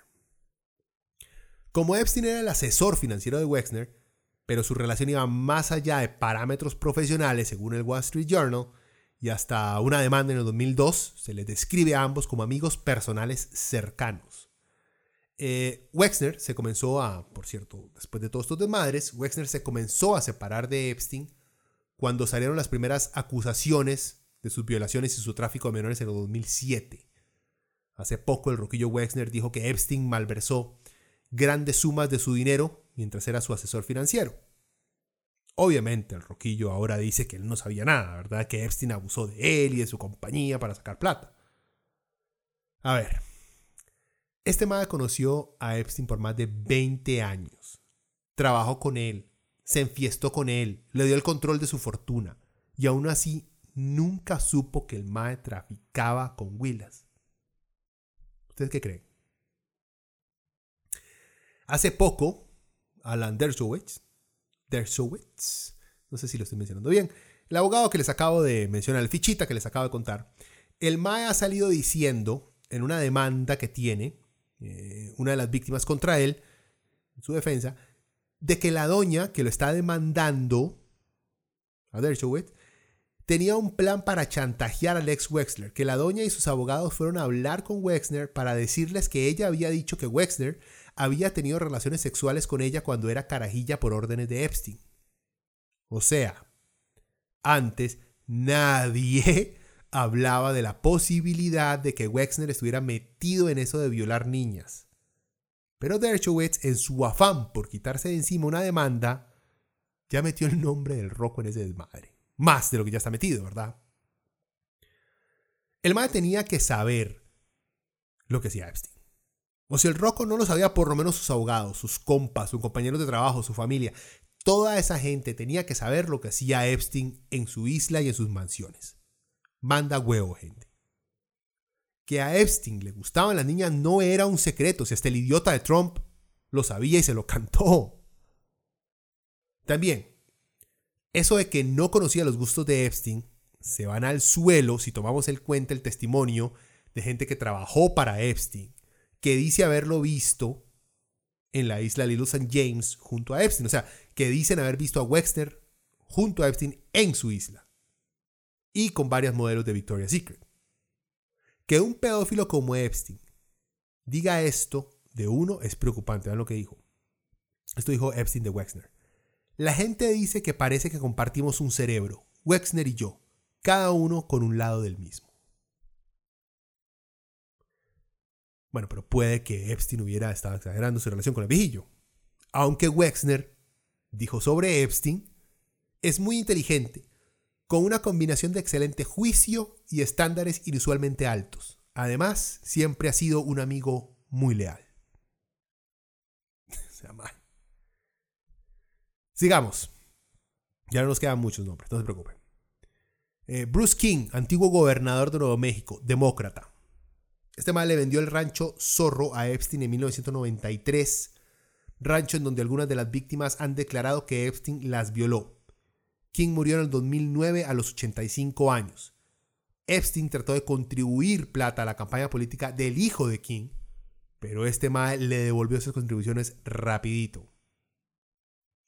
Bill Richardson, otro ex gobernador de Nuevo México, llegó a ser candidato presidencial, esto sí lo tienen que haber visto en tele, también demócrata. Este mae recibió donaciones para su campaña de Epstein. Visitó el rancho zorro de Epstein. Aunque el mae dice que sí fue, pero fue con la esposa. Como si eso lo exonerara. Bueno. Cuando en el 2010 Epstein se tenía que registrar en el estado de Nuevo México como un delincuente sexual por haber sido encontrado como tal en el estado de Florida en el 2008, por arte de magia y mala lectura de la ley federal, Epstein no tuvo que registrarse como tal. Al parecer por influencia de Richardson. Por cierto, este de Richardson en el 2011 estuvo siendo investigado por usar plata de su campaña para pagarle a una doña para que se callara, porque la madre estaba amenazando con demandarlo por acoso sexual. La investigación se cerró sin presentar ningún cargo. Peter Soros, sobrino de George Soros. Aunque yo sé que el que todos querían que apareciera en esta lista era el tío, no fue así. Eh, se menciona Peter en el librito, pero yo no le pude encontrar nada al Mae que lo pinte de forma corrupta o si acaso el Mae era compa de verdad de Epstein. Este parece ser uno de esos nombres que Epstein tenía en su lista solo como un contacto importante, pero no como un cómplice o compa. Pero bueno, recuerden, el mayordomo lo marcó como contacto importante, así que algo, algo o tuvo que ver o algo sabía del caso. También estaba marcada Eva Anderson Dubin, ex Miss Suecia la Mae había sido novia de Epstein también.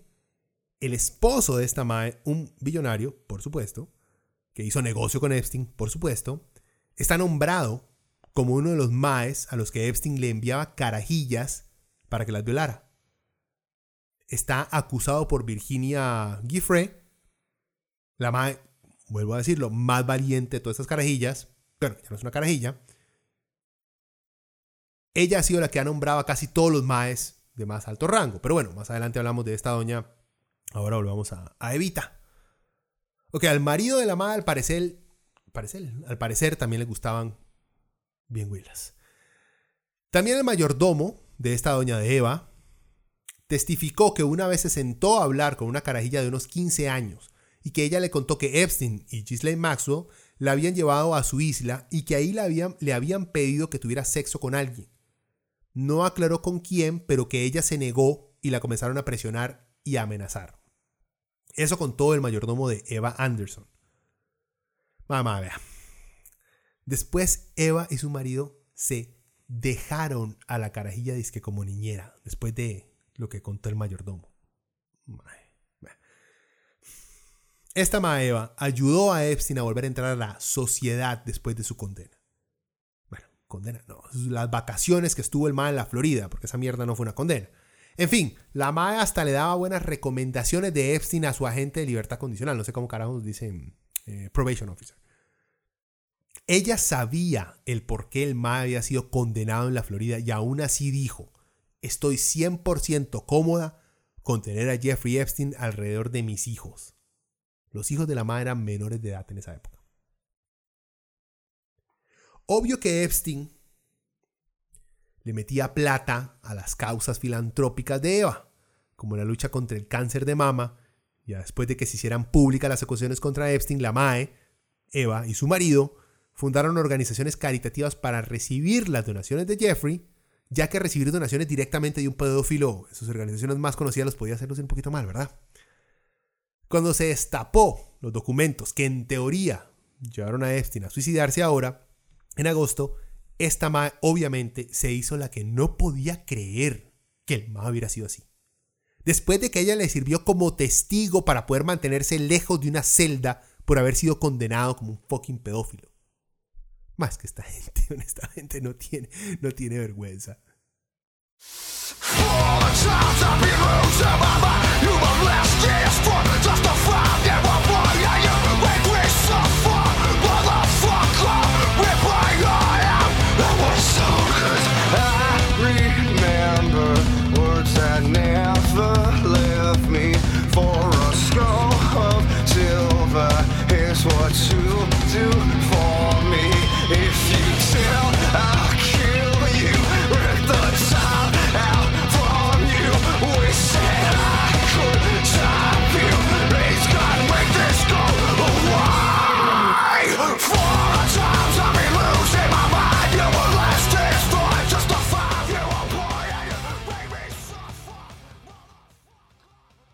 Eso fue Machine Head, la pieza 5 de su disco The Burning Red, lanzado en 1999.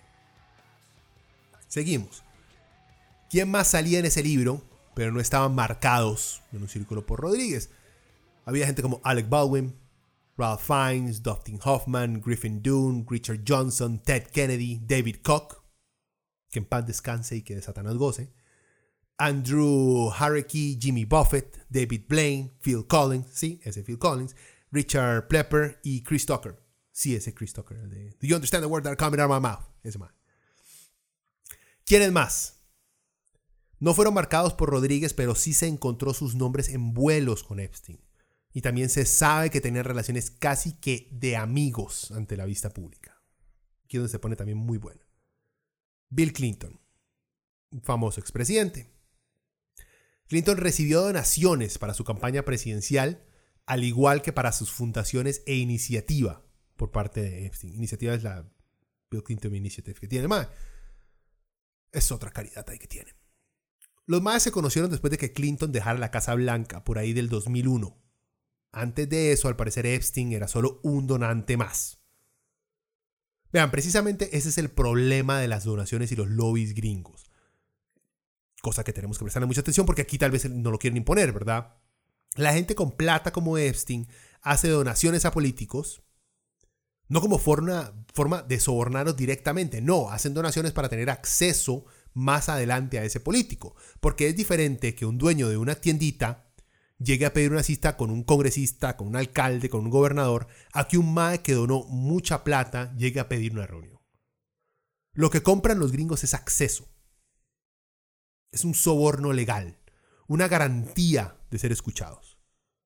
El, el mismo Trump lo dijo en los debates republicanos cuando empezó en el 2006, que por eso él le donaba a todos los partidos, a todos los candidatos, porque así se garantizaba el acceso a quien fuera a ganar. Bueno, Clinton estaba saliendo de ocho años de ser presidente y estaba comenzando a dedicarse a viajar por el mundo, promoviendo causas filantrópicas y a hacer un, un poco y platica. Así es como se comienza a hacer compa de Epstein, más que todo porque el mob tiene una flota de aviones privados y los presta para que gente importante como Clinton viajen alrededor del mundo. O sea, no solo usaba los aviones para traficar niñas. Recuerde que una de las frases más célebres de Epstein era que él coleccionaba amistades de diversos sectores.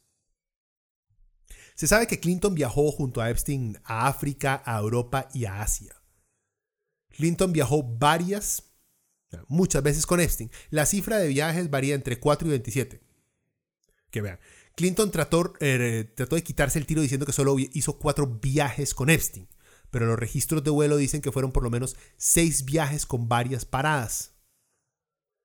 La verdad es que la gente de Clinton no cuenta las paradas o los desvíos que hacen. Por ejemplo, Em, este es, digamos, parte del mismo juego de palabras que usó Clinton con, el caso Lewinsky, ¿verdad? Al decir que yo no tuve relaciones sexuales con esa mujer cuando lo que había hecho eran actos sexuales. O sea, un juego de palabras para quitarse el tiro.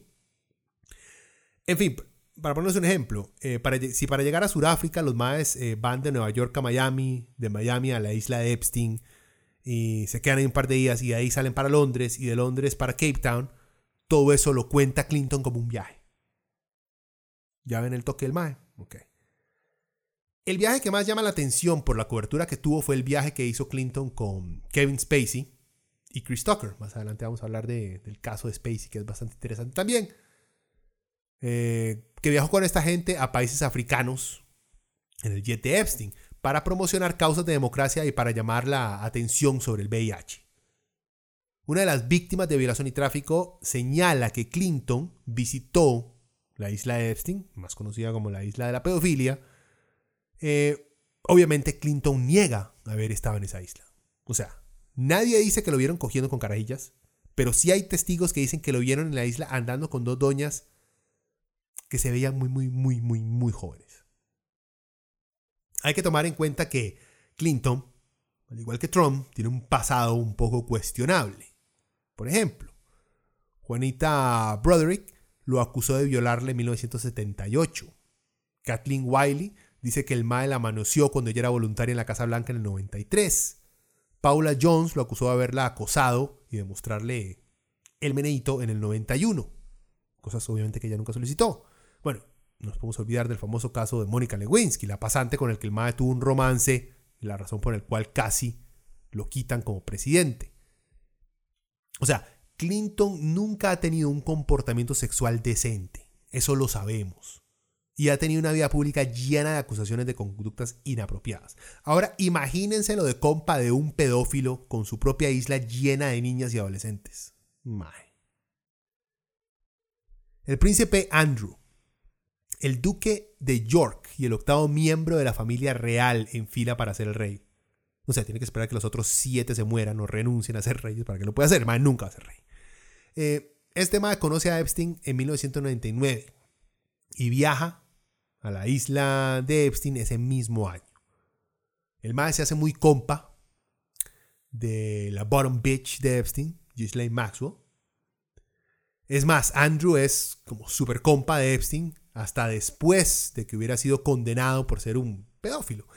En el 2010 se les pudo ver caminando por Central Park en Nueva York y el mae hasta se quedaba en el chante de Epstein. Virginia Roberts eh, dijo que la mandaron a que tuviera relaciones sexuales con Andrew, como ya les había contado, en tres ocasiones y lugares diferentes, cuando ella era aún menor de edad. Y otra doña acusó a Andrew de haberla manoseado en la casa de Epstein. La otra víctima sí tenía, era mayor de edad, 21 años, pero igual. Eh, se puede considerar abuso sexual. Epstein y Maxwell eran tan compas, Ghislaine Maxwell, eran tan compas de Andrew que el Mae los invitó en el 2000 a una de esas fiestas gigantescas de solo la realeza británica, para celebrar los cumpleaños de varios miembros de la familia real. Epstein también ayudó a la ex esposa de Andrew, Sarah Ferguson, a pagar una deuda que tenía pendiente. Ah, bueno, y hay fotos de Epstein y Andrew en un yate vacacionando rodeado de doñas toples. O sea, gente, por Dios, mae, o sea. un dato asqueroso si es que todo lo que les he contado no ha sido asqueroso lo suficiente, hay más.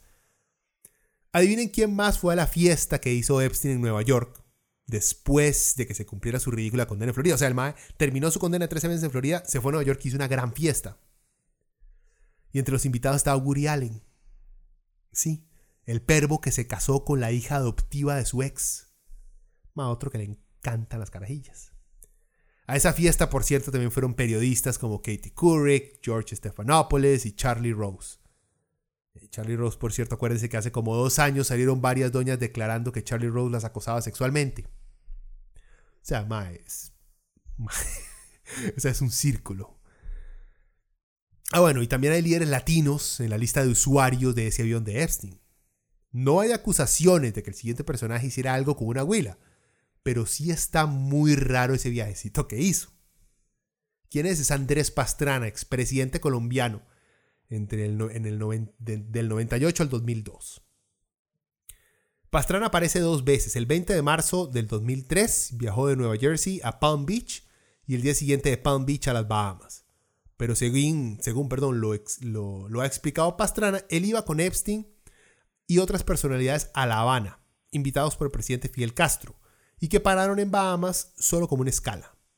También dijo que, conocía Epstein, que conoció a Epstein en un evento en su honor en Dublín, Irlanda, en donde también estuvieron invitados Mikhail Gorbachev, Bono y Jeremy Irons.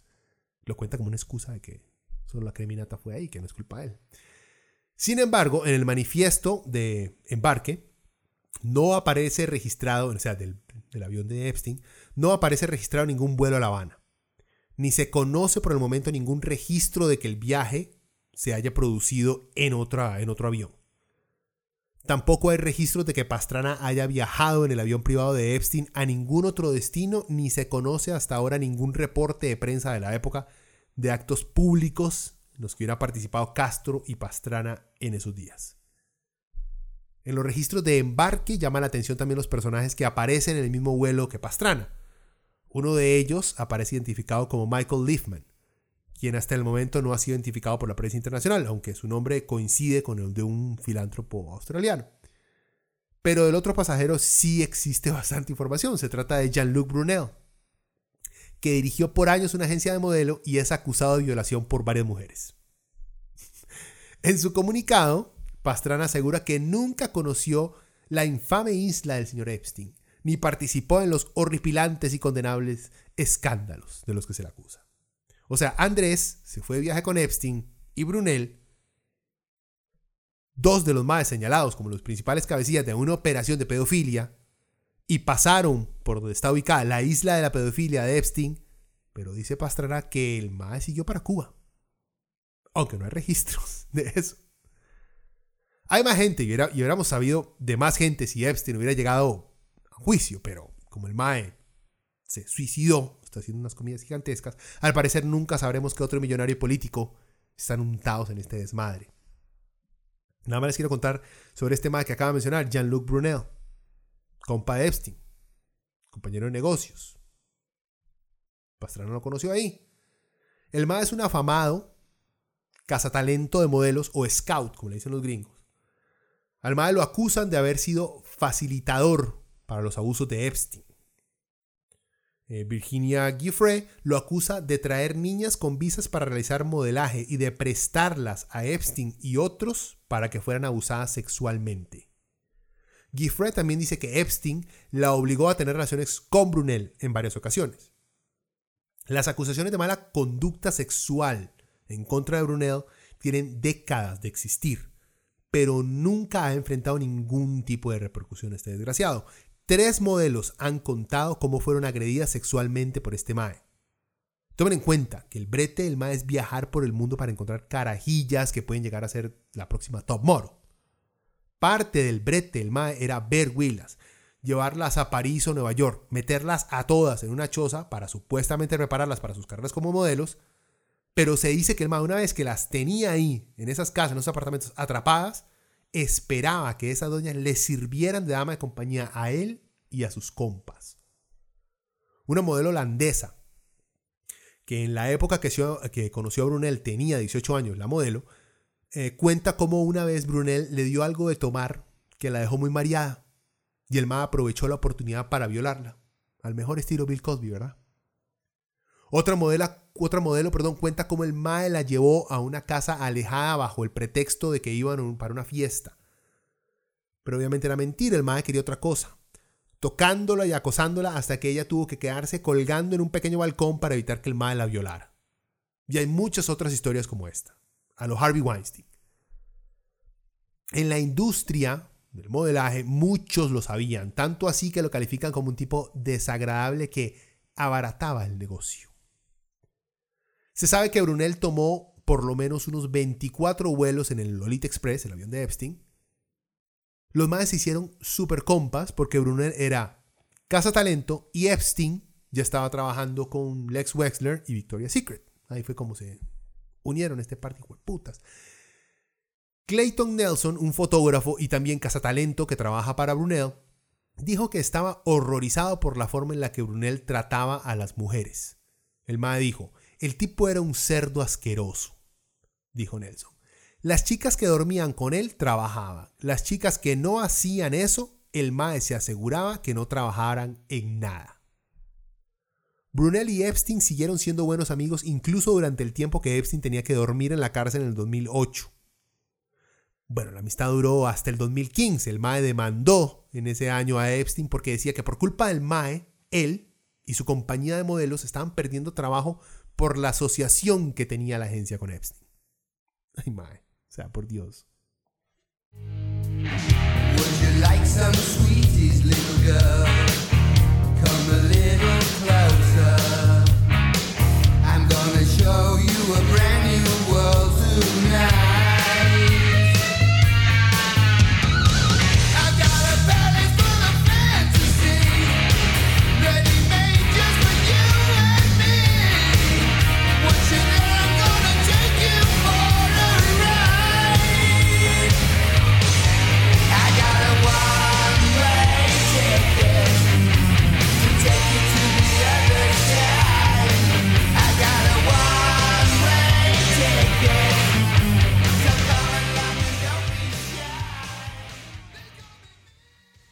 Ese fue Ozzy Osbourne, la pieza Mr. Tinker Train, de su disco No More Tears, lanzado en 1991. Sigamos con los empleados de Epstein. Estos son los maes y las doñas que ayudaron a Epstein a mantener una empresa criminal dedicada a la violación de, niña, de niñas, o que sin saberlo contribuyeron a esas actividades. Obviamente eso depende mucho del trabajo o el grado de acceso que tenían los empleados a Epstein. Igual, vea, que por años nadie de sus empleados alertara a las autoridades deja mucho que pensar de esta gente. Epstein exigió a sus empleados a que firmaran acuerdos de confidencialidad, palabras como enredada, y desanimó a las víctimas a hablar con las autoridades. Desanimó a las víctimas, ok, se llama amenazas, pero bueno. Si la policía se contactaba con ellos, los empleados debían notificar a los abogados de Epstein y aceptar la representación de los abogados pagados por Epstein. También, digamos, los tenían contra la pared, pero seamos honestos. Usted está, presenciando la violación de niñas. Vale picha lo que usted haya firmado, madre. O sea, por decencia. Juan Alessi, el MAE se encargaba de manejar la mansión de Epstein en Palm Beach por un poco más de 10 años, del 91 al 2002. El MAE dice que por lo menos unas 200 jovencitas estuvieron en la mansión dando masajes, entre comillas, a Epstein, Ghislaine Maxwell y otros invitados de Epstein. El MAE menciona que David Copperfield, el mago, visitó en varias ocasiones la propiedad de Epstein, al igual que Donald Trump, este malo vio. Alessi también cuenta como Maxwell le dijo en una ocasión, Juan, dame una lista de todos los spas en el condado de Palm Beach, dijo Alessi al New York Times, y yo la llevaba de uno a otro para reclutar masajeadoras. El MAE también, en los papeles esos que salieron antes de que Epstein apareciera muerto, dio una lista extensa de la clase de gente que tenía contacto con Epstein. Alessi dijo, luego mencioné al senador Mitchell, eh, el príncipe Andrew, la princesa Sarah Ferguson, Miss Yugoslavia, Miss Alemania, Alan Dershowitz, la secretaria de la princesa Diana con sus hijos, con los hijos de Diana, el señor Trump, el señor Robert Kennedy Jr., Frederick Fekkai, un estilista francés, y un par de ganadores del premio Nobel. En la libreta de contacto de Epstein también aparece el hermano de la princesa Diana, Earl Spencer. Alessi dijo que cuando limpiaba después de las sesiones de masajes encontraba vibradores y juguetes sexuales en la mesa de masajes. Alfredo Rodríguez. Bueno, ya hablamos de este MAE. El MAE que proporcionó el libro negro de Epstein a las autoridades después de que tratara de venderlo. Pero entremos un poquito en detalles. Este era el mayordomo de Epstein en esa misma casa, también en Palm Beach a mediados del 2000, o sea, donde se destapó toda la operación de tráfico de menores. Rodríguez le dijo a un detective en Palm Beach que investigaba el caso que Epstein, eh, de, Epstein que sospechaba que las chicas en la órbita de Epstein eran menores de edad en parte porque comían toneladas de cereal y tomaban leche todo el tiempo. O sea, porque eran niñas, huevón. En otro testimonio, Rodríguez dijo que Ghislaine Maxwell mantenía una lista de las chicas locales que estaban dando masajes en su escritorio y que Maxwell tenía fotos de chicas desnudas en su computadora. Alfredo Rodríguez se denominó a sí mismo como el cajero automático humano encargado de pagar a las víctimas de Epstein. Las chicas iban en taxi y le ordenaban que les pagara en efectivo después de que terminaran de atender a Epstein y a otros. La asistente de Epstein, Sarah Kellen, le dijo a Rodríguez que llamara a los taxis para enviar a las chicas de regreso a sus casas. Rodríguez rutinariamente también limpiaba los juguetes sexuales de Epstein después de las visitas, según un informe policial de Palm Beach. Dijo que proporcionó iPods, joyas y otros regalos a las chicas. Eh, le dijo un detective en el informe y una vez que entregó la, que una vez entregó una docena de rosas a una víctima de Epstein en una escuela secundaria, ya se los había contado. Vean, Epstein se sentía tan seguro que era capaz, perdón, que no era capaz ni siquiera de guardar los juguetes sexuales con los que violaba a las niñas. Porque sabía que la gente a su alrededor se encargaría de limpiar y acomodar todo. Ma, eso es sentirse con toda la confianza del mundo con la gente que lo rodea a usted. Por lo menos uno tiene, si usted tiene pornografía en su computadora, por lo menos le pone nombres extraños a las carpetas para que no pueda ser identificado por su compañero de cuarto, su esposo, su novia. A este man no le importaba eso, dejaba todo tirado. Bueno, también dijo que sabía que su antiguo jefe estaba teniendo relaciones sexuales con niñas menores de edad cuando trabajaba para él en el 2004 y 2005. Había visto chicas desnudas que parecían menores en la piscina de la mansión de Epstein. Había visto imágenes pornográficas de chicas jóvenes en la computadora de Epstein. Rodríguez dijo a las autoridades que no entregó el diario cuando el FBI y la policía de Palm Beach se lo pidieron porque quería dinero. También dijo que temía que Epstein lo hiciera desaparecer. La información era su póliza de seguro. Las autoridades, las autoridades perdón, han dicho que de haber tenido ese documento, ese libro negro, a lo mejor y la sentencia tan complaciente que se le dio a Epstein no hubiera sido capaz. O sea que este MAE pudo haber contribuido a que Epstein no la viera tan fácil la primera vez que enfrentó a las autoridades. Ya les había dicho, este MAE estuvo 18 meses en prisión en el 2011 por ocultar este diario con los nombres y teléfonos y por tratar de venderlos. Alfredo Rodríguez murió el 28 de diciembre de 2015, a los 60 años, después de sufrir cáncer eh, mesotelioma, de mesotelioma. Eh, su viuda dijo que el MAE sabía todos los detalles de lo involucrado que estaba el príncipe Andrew con Epstein. Maritza Vázquez, excontadora de MC Square. Bueno, ella no es empleada directa de Epstein, pero sí de uno de sus compas más cercanos. En el 2010 dijo que la agencia de modelos propiedad del asociado de Epstein, Jean-Luc Brunel, que ya les conté quién es ese desgraciado, le dijo al FBI que los apartamentos de la calle 66 en Nueva York estaban siendo utilizados para albergar a menores de edad de hasta 13 años de Sudamérica, Europa y la ex Unión Soviética. En una declaración jurada obtenida por el Miami Herald, la contadora afirmó que Brunel estaba enviando a las niñas a las fiestas de Epstein o presentándoselas a clientes adinerados para que las violaran. Y como que el violarlas no era suficiente, aunque las carajillas no estaban quedando en los apartamentos de Epstein, eh, y el ma no tenía, perdón, como las carajillas estaban quedando en los apartamentos, a pesar de que las estuvieran violando, el ma les cobré, tenía el descaro, Brunel, de cobrarles a, a las huilas este alquiler. O sea, no solamente eran víctimas de violaciones, sino también tenían que estarle pagando mil dólares al mes por la estadía. Epstein había invertido por lo menos un millón de dólares en MC Square. Vázquez también testificó que no era inusual que la agencia enviara a las niñas a una cita con un cliente rico por 100 mil dólares o más. Pero a la niña no se le pagaría nada si se negaba a ser abusada. La MAE también dijo que ella le enviaba constantemente carajillas a Epstein a Nueva York, Palm Beach y a su isla en el Caribe. Ella había escuchado los rumores sobre el MAE, pero como nunca tuvo una prueba sólida de que esas cosas estuvieran pasando, ella siguió con su trabajo como si nada. Le seguía mandando huilas al MAE. O sea, esta MAE le mandaba carajillas menores de edad a fiestas, a vivir con el MAE, y hasta sabía lo de los pagos por prácticamente, no prácticamente, por prostitución que solían ocurrir en la agencia de modelaje. Pero dice que no sabía si era cierto la Epstein. Madre, o sea, por Dios. Cómplices directos, aunque todos los que acabo de mencionar se pueden calificar como cómplices, pero cómplices directos. Ghislaine Maxwell. Esta es la mayor, ya la había mencionado, la bottom bitch de Epstein.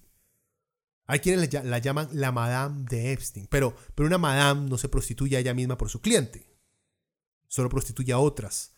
Antes de seguir, les leo la diferencia entre uno y otro porque eso es el término. Madame, madame a menudo se refiere a una mujer, técnicamente hablando, británica, generalmente mayor, que administra un burdel, un servicio de acompañantes o alguna otra forma de prostitución con fines de lucros, es decir, una procuradora también se le dice. Se dice ahí mujer británica, pero obviamente es de cualquier nacionalidad que es una bottom bitch, en traducción una chica de abajo. Es la mae que se encuentra en la cima de la jerarquía de prostitutas que trabajan para un proxeneta. Por eso Ghislaine Maxwell es a bottom bitch. No merece ni siquiera ser mam. Bueno, ¿quién es Maxwell? Maxwell es una socialité británica, hija menor del magnate y estafador Robert Maxwell. Se mudó a los Estados Unidos después de la muerte de su padre en 1991. Ah, por cierto, a esta madre ni siquiera le han abierto un caso, ¿verdad? Nadie, nadie le ha abierto un caso. ¿Y qué es una socialité? Bueno, pues es alguien que no hace ni picha más que ir a fiestas porque tiene plata. Un verdadero parásito de la sociedad. Y una de las principales razones que demuestran que hay que meterle más impuestos a los ricos, por favor. El tata de Ghislaine Maxwell era Robert Maxwell, ya se los mencioné, un militar, empresario, periodista, publicista, editor político y multimillonario magnate de medios de comunicación británico de origen checoslovaco, fundador y presidente y CEO de Maxwell Communications Corporation, así como propietario y presidente de Mirror Group Newspaper. Les cuento por el mapa, es importante, ya verán más adelante por qué. Robert Maxwell murió de manera misteriosa en su yate en las Islas Canarias la historia oficial es que el Mae se cayó del yate y se ahogó. Pero bueno, cuando el Mae murió, su imperio estaba al borde de la ruina y se le acusaba de haber robado más de 400 millones de dólares de los fondos de pensiones de sus empleados para evitar la bancarrota. El periodista ganador del premio Pulitzer, eh, Seymour Hersh, lo acusó de ser un agente de inteligencia israelí. Se especula que Robert Maxwell trabajaba para Mossad inteligencia israelí, y que fue gracias a esos bretes que el MAE se hizo millonario. El MAE como que le lavaba plata al Mossad para que pudieran llevar a cabo operaciones encubiertas fuera de Israel. O sea, le lavaba la plata al Mossad para cometer crímenes internacionales. Por eso se cree que fue Mossad los que lo mandaron a matar cuando Maxwell intentó chantajearlos para sacarles más plata. Bueno, esa es la conspiración que más suena con respecto a este MAE. Volviendo a la hija, a Ghislaine. La madre conoce a Epstein cuando, este, ella se mudó a Nueva York en los 90, después de la muerte del Tata. Al parecer los más jalaron por un tiempo, pero la relación no dio más y se quedaron como super compas. ¿O será que la madre vio el lado repugnante de Epstein y con tal de no perderlo, prefirió quedarse con el Mae y ayudarlo a hacer todas esas chanchadas con tal de, de, de tener a alguien? Pero es pura especulación, lo estoy diciendo. Fue gracias a ella que Epstein logró acercarse a la familia real inglesa y ahí se hace compa del príncipe Andrew. ¿Cuáles son las sospechas y acusaciones contra Ghislaine Maxwell? Bueno, Virginia Giffre la acusa a ella y a Epstein de haberla enviado con personas poderosas eh, para masajes eróticos y sexo y afirmó en declaraciones en el 2006 que Maxwell le ordenó que tuviera relaciones sexuales con el, exgobernador de Nuevo México Bill Richardson, el príncipe Andrew de Gran Bretaña, el rico financiero Glenn Dubin, el ex senador George Mitchell, el fallecido científico de MIT Marvin Minsky y el agente de modelos Jean-Luc Brunel. Así como otro príncipe, un presidente extranjero, aquí es donde Pastrana empieza a sudar frío, un conocido primer ministro, se dice que puede ser Tony Blair o puede ser el mismo Ehud Barak, y el dueño de una gran cadena hotelera en Francia. Bueno, también está el testimonio de una madre que trabajaba para Eva Anderson Dubin, y ya se los había contado, donde la madre dijo que una carajilla de 15 años le contó que ella y Epstein lo habían forzado a tener relaciones sexuales con adultos, ¿verdad? A Maxwell también se eh, la ha acusado una de las víctimas de entrenarla para que le supiera dar sexo oral y manual, handjobs, eh, a Epstein. O sea que también entrenaba a las carajillas. Además, varias de las víctimas, aparte de Guy la han señalado como la madre que las reclutó directamente y que las obligó a tener relaciones sexuales con Epstein. Lo más reciente con respecto a esta madre, porque esta digamos es la número 2 de toda la operación, la vieron en un restaurante en California leyendo un libro que decía The Book of Honor, The Secret Life and Deaths of CIA Operatives. Un libro eh, sobre la vida de agentes de la CIA que han muerto y que aún no pueden ser nombrados por la organización, o sea, por la CIA, porque comprometería la seguridad nacional de los Estados Unidos. El autor de ese libro es Ted Goop, que también escribió otro libro, eh, Nation of Secrets, The Threat to Democracy and the American Way of Life, sobre el creciente secretismo del gobierno gringo para con la gente. si ya no lo han descifrado, lo interesante es que se logró confirmar que esta foto era falsa y que al parecer el abogado amigo de Maxwell era el responsable. ¿Por qué, lanzar y falsificar una foto y meterle claves tan obvias como en el libro de la CIA? estaría especulando, pero para despistar o para mandar un mensaje directo a la CIA, para que sus secretos, eh, para que sepan que sus secretos aún no están seguros del todo. Si es cierto que la madre quería chantajear a la CIA, también, si estaba tratando de hacer eso, no duden que la madre puede aparecer suicidada también un día de estos. Ghislaine Maxwell, por cierto, fue invitada a la boda de Chelsea Clinton en el 2010. Esta es la hija de Bill y Hillary Clinton. Ahora, solo Maxwell, Epstein y la gente que le cuida los chantes a Epstein son los únicos involucrados. Eh, aunque es como obvio que había más gente metida en el negocio de traficar niñas. Lo digo porque según las acusaciones que se le hacen a Epstein, el Mae tenía que coger con carajillas varias veces al día, todos los días. Eso es lo que él dice, eso es lo que dicen muchos de los testigos. Eso son muchas carajillas, gente. Bueno, por eso tenía que haber habido muchísimo más staff del MAE untado en todo este asunto. Y bueno, y nada más les voy a contar un par de estas que son demasiado obvias que participaron en todo este desmadre. Empezamos porque ya mencionamos Sarah Kellen que era asistente de Epstein. La madre estaba acusada de ayudar a programar los masajes de Epstein. También varias de las víctimas dicen que fue Sara quien las llevaba al cuarto de masaje, acomodaba los aceites y hasta les decía a las carajillas que no hablaran de lo que ahí pasaba a, a las autoridades. Kellen dirigió una empresa de diseño de interiores desde el edificio en la calle 66 de Nueva York en el 2015. Está casada con, con el piloto de NASCAR Brian Vickers y tiene mucha plata hoy en día. Les cuento esto para que vean, porque aunque ustedes no lo crean, la única persona acusada en todo este desmadre fue Epstein. Todos estos nombres, nadie ha sido llevado ante un juez. ¿Ok? Nadie. Otra cómplice, Adriana Ross, modelo polaca, se le acusa también de ayudar a organizar las sesiones en las cuales Epstein violaba niñas.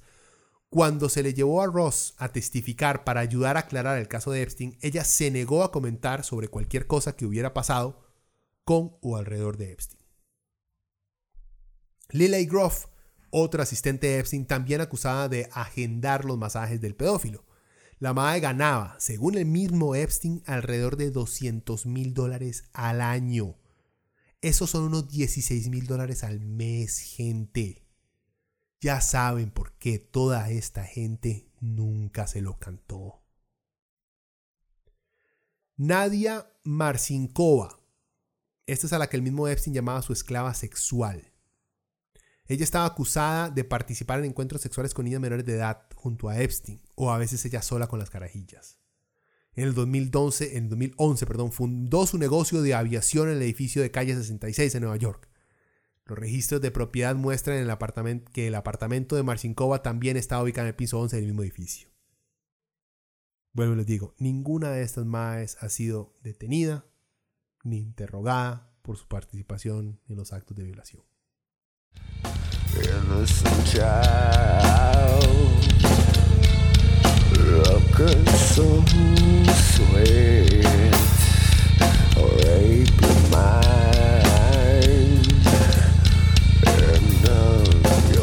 Charlie. You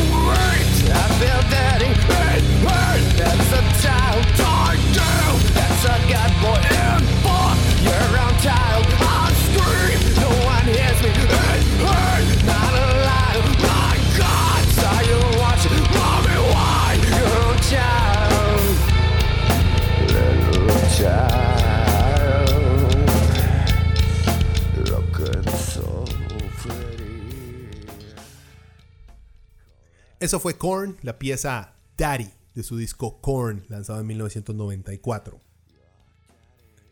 La isla de la pedofilia.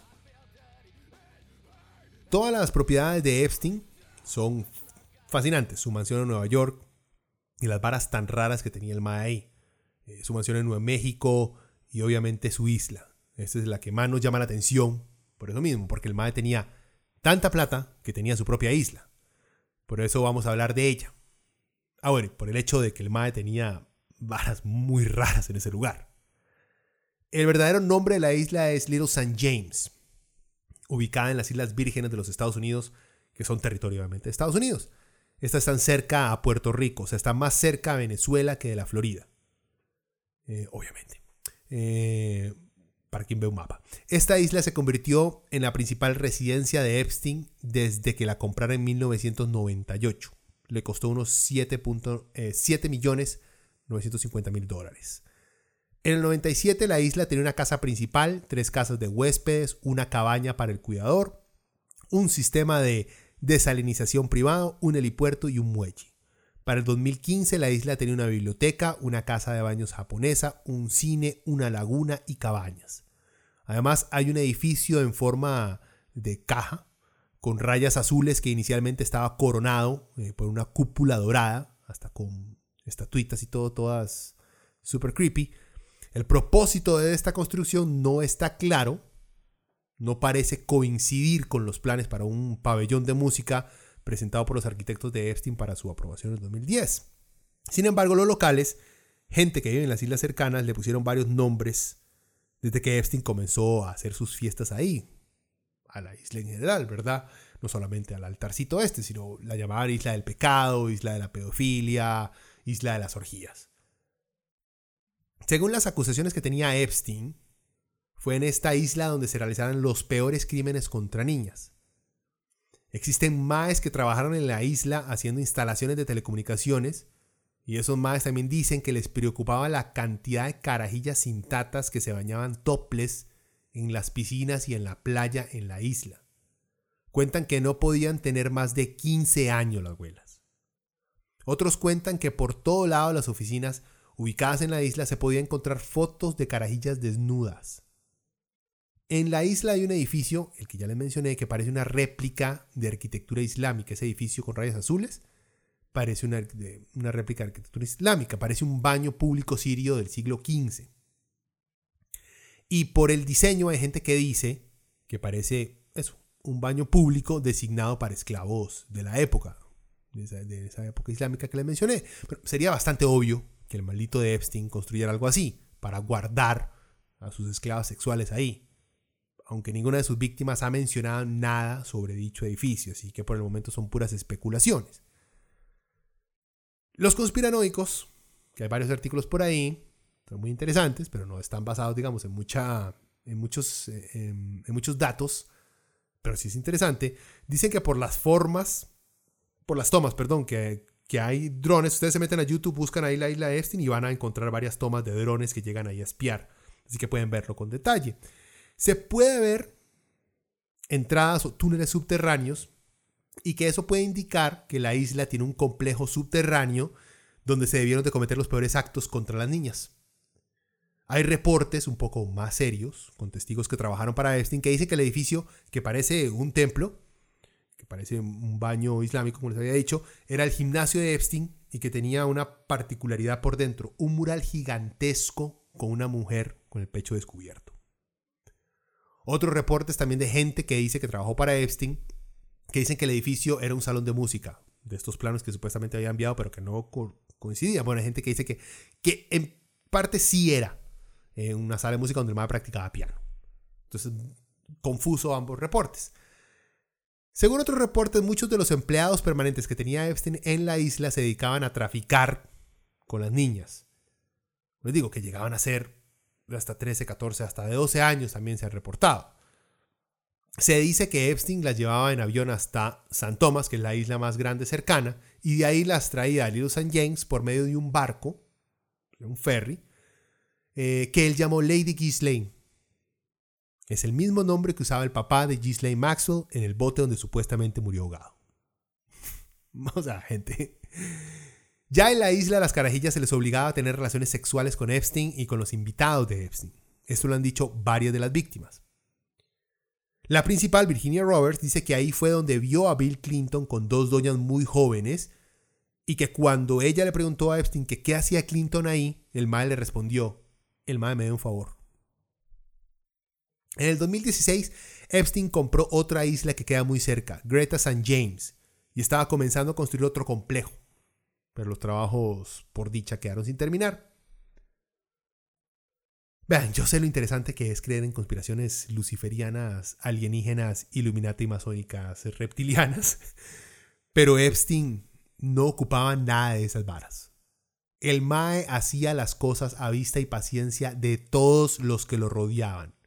El Mae no necesitaba tener un búnker subterráneo con mesas de tortura. No.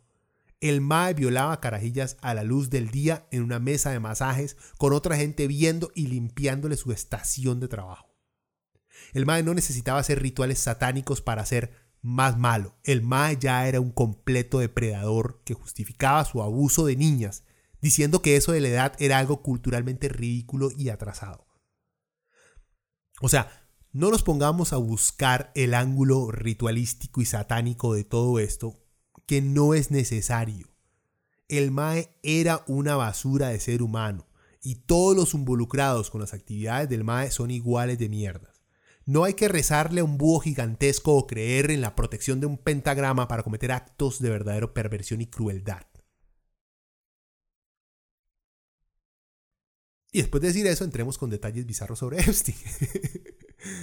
Eh, pero eso es de verdad, no son conspiraciones. Em, bueno, hay una historia que decía que Epstein quería regalarle a la humanidad una nueva raza de Epsteins. O sea, se dice que el Ma era un transhumanista. O sea, el Ma decía que creía en el mejorar al ser humano a través del uso de la tecnología para crear mejores humanos, no solo en lo físico, sino también en lo psicológico. Esos más son muy parecidos a los eugenistas del siglo pasado. Si no saben, los eugenistas eran los más que creían en mejorar la raza humana al solo emparejar a los mejores especímenes, o sea, obviamente excluyendo a los negros y a los indios. Y adivinen quiénes eran los más supuestos este, mejores especímenes. De los blancos. Bueno, Epstein, al ser un transhumanista, creía que era él quien debería de ayudar a la especie humana a trascender por encima de ser simples humanos.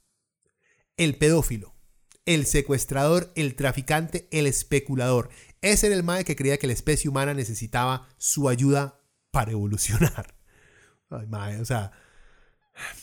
A principios de la década del 2000, Epstein le contó a científicos y empresarios sobre sus ambiciones de usar su rancho en Nuevo México como base donde las mujeres serían inseminadas con su esperma y darían a luz a sus bebés. La meta de Epstein era tener unas 20 mujeres embarazadas con sus bebés y el MAE hasta ya estaba buscando otros científicos que lo ayudaran a alcanzar la meta. Por lo menos eso es lo que cuentan varios de esos científicos que llegaban a las fiestas de Epstein. Hay testigos que creen que Epstein usaba muchas de sus fiestas para seleccionar a las mujeres que quería embarazar porque invitaba a muchas mujeres científicas con currículos impresionantes y muy guapas. Bueno, vea, acuérdense que Epstein le gustaba rodearse de lo que él decía mentes brillantes y el MAD usaba sus donaciones y toda su plata para atraer a científicos a su círculo interno. Esto no quiere decir que todos los científicos que llegaron a conocer a Epstein lo, hicieron porque eran unos pedófilos. No, pero sí demuestra cómo a pesar de ser un criminal sexual, el hecho de tener plata hace que la gente que necesite esa plata se haga la idiota. Aunque estemos hablando de científicos nucleares. Para nombrar algunos de los maes con los que Epstein se logró codiar, para que vean. El físico ganador del premio Nobel Murray Gell Mann, eh, quien descubrió el quark. No me pillan explicar eso. El físico teórico y autor Stephen Hawking. Sí, es Stephen Hawking el paleontólogo y biólogo evolutivo Stephen Jay Gould, el neurólogo y autor Oliver Sacks, George M. Church, ingeniero molecular que ha trabajado para identificar genes que podrían modificar, modificarse para crear humanos superiores, obvio, y el premio Nobel Frank Wilczek. Bueno, a pesar de rodearse de científicos, algunos dicen que el MAE era un pura paja, que no tenía ideas serias y que lo único que, que hacía era aparentar ser inteligente, o por lo menos aparentaba tener conocimientos científicos. Por ejemplo, el MAE estaba dispuesto a financiar investigaciones consideradas extrañas. Una vez le dijo a un científico que estaba financiando esfuerzos para identificar una partícula misteriosa que podría provocar la sensación de que alguien te estaba mirando. ok. El MAE también no creía que fuera una buena idea luchar contra el hambre y la mortalidad infantil porque según él, eso empeoraría el problema de sobrepoblación que tenemos. Claro, un científico de verdad que estaba ahí lo corrigió diciendo que se ha demostrado que cuando la tasa de mortalidad es alta, más bien la gente tiende a tener más hijos. Obviamente, hermano, el cuadro eso. Y el científico nunca más fue invitado a fiestas. El MAE también creía en la posibilidad de la criogenia. O sea, para mantener a una persona viva por más tiempo y con la posibilidad de revivirla en el futuro después de congelarla. Epstein quería que congelaran su cabeza y su pene. Mae. O sea, Epstein fue parte del Council on Foreign Relationships, eh, un think tank que se especializa en política exterior y asuntos internacionales de los Estados Unidos, y una de esas organizaciones que los conspiranoicos aman. Y por si no fuera poco, el MAE también fue parte del Trilateral Commission, el cual es un grupo de discusión no gubernamental y no partista fundado por David Rockefeller en 1973 para fomentar una cooperación más estrecha entre Japón, Europa Occidental y América del Norte. la gente que sabe conspiraciones ya, ya todas las banderas rojas le, brincaron. También otra de esas instituciones que aparece en el centro de muchas conspiraciones y, más si hablamos de conspiraciones Illuminati, de esas que dicen que quieren hacer un solo gobierno mundial para controlarnos a todos, pequeños grupos, eh, un pequeño grupo de élites, eh, son el Trilateral Commission y, y el, Foreign, el Council of Foreign Relations. Como les digo, o sea, es tanta información, hay tantas, hay tantas conexiones que a veces uno, uno mismo se, se enclocha y se pierde. Pasemos a las cosas que tenía Epstein en su choza. Vean, uno que no tiene plata no se imagina las cosas que compraría si llegara a tener más plata que Dios. Por ejemplo, yo fantaseo con tener una mesa larga, de madera para trabajar con, con bastante y suficiente espacio para poner mi compu y el equipo para grabar podcast y hasta para poder tener gente sentada frente a mí y que con comodidad ellos también puedan tener una compu abierta. Esas son las cosas con las que la clase media baja sueña. Simples, lujosas para alguien que no tiene cemento ni en el piso para las mareas. O sea, digo, simples para alguien con tanta plata, pero para alguien que vive en, latas son lujosas. En fin, mi punto es que uno, dependiendo de su clase, tiene ciertas expectativas y ciertas fantasías y sueños, ¿verdad? Entonces vayamos a Epstein. En su casa en Nueva York, el madre tenía un cuadro de Bill Clinton en un vestido azul, de mujer obviamente, y zapatos rojos. Y el vestido, por cierto, muy parecido al que supuestamente usó Mónica Lewinsky en uno de sus encuentros sexuales con Clinton. El Mae tenía en esa misma choza un mural en donde aparecía él, Epstein, en medio de una cárcel. El Mae le dijo a un, a un testigo sobre ese mural. El Mae dijo, ese soy yo. Lo mandé a pintar porque siempre existe la posibilidad de que, ese, de que eso me vuelva a pasar. En una de las paredes de la entrada de la choza de, Epstein en Nueva York había pegados ojos postizos, de esas prótesis de ojos. El MAE dice que eran prótesis hechas en Inglaterra para soldados heridos. O sea, ¿por qué, ¿por qué no ser más creepy, verdad? A Epstein no le gustaba ni fumar ni tomar guaro. Al parecer su único vicio era el violar niñas. Cuenta un madre que trabajó para Epstein que el madre usaba una, una camiseta una vez y que después la botaba. Y que vio cuartos llenos de chemas polo de esas blancas, porque el madre como solamente puede usar una vez. En un artículo publicado para Vanity Fair en el 2003, le hacen un perfil al Mae que da ganas de vomitar, sabiendo lo que, lo que este cerdo estaba haciendo. Hay una parte en que la, entre comillas, periodista de Vanity Fair escribe, hay muchas mujeres en su vida, en su mayoría jóvenes, pero hay ninguna, pero no hay ninguna con la que haya podido comprometerse. En, en ese mismo artículo también ponen, Epstein es conocido en Nueva York como un hombre que ama a las mujeres, a muchas mujeres, en su mayoría jóvenes. Se ha escuchado a varias chicas que, parecen modelos decir que están llenas de gratitud con Epstein por llevarlas a todo lado en su jet. El Mae llegó a tener tanto poder que hasta amenazaba a periodistas y las historias que salían escritas sobre él a él no le gustaban. A tal punto que llegó a amenazar a la familia de una periodista si la nota que estaba escribiendo sobre el Mae no le llegaba a gustar. Por cierto, al Mae se le encontró un pasaporte de Arabia Saudita con un nombre diferente. Ahorita hablamos de eso. Para terminar esta parte, ¿qué más idioteces encontraron en la casa de Epstein?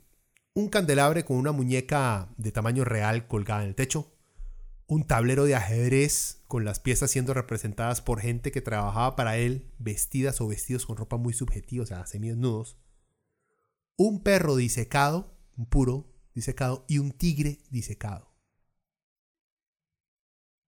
Ya casi terminamos.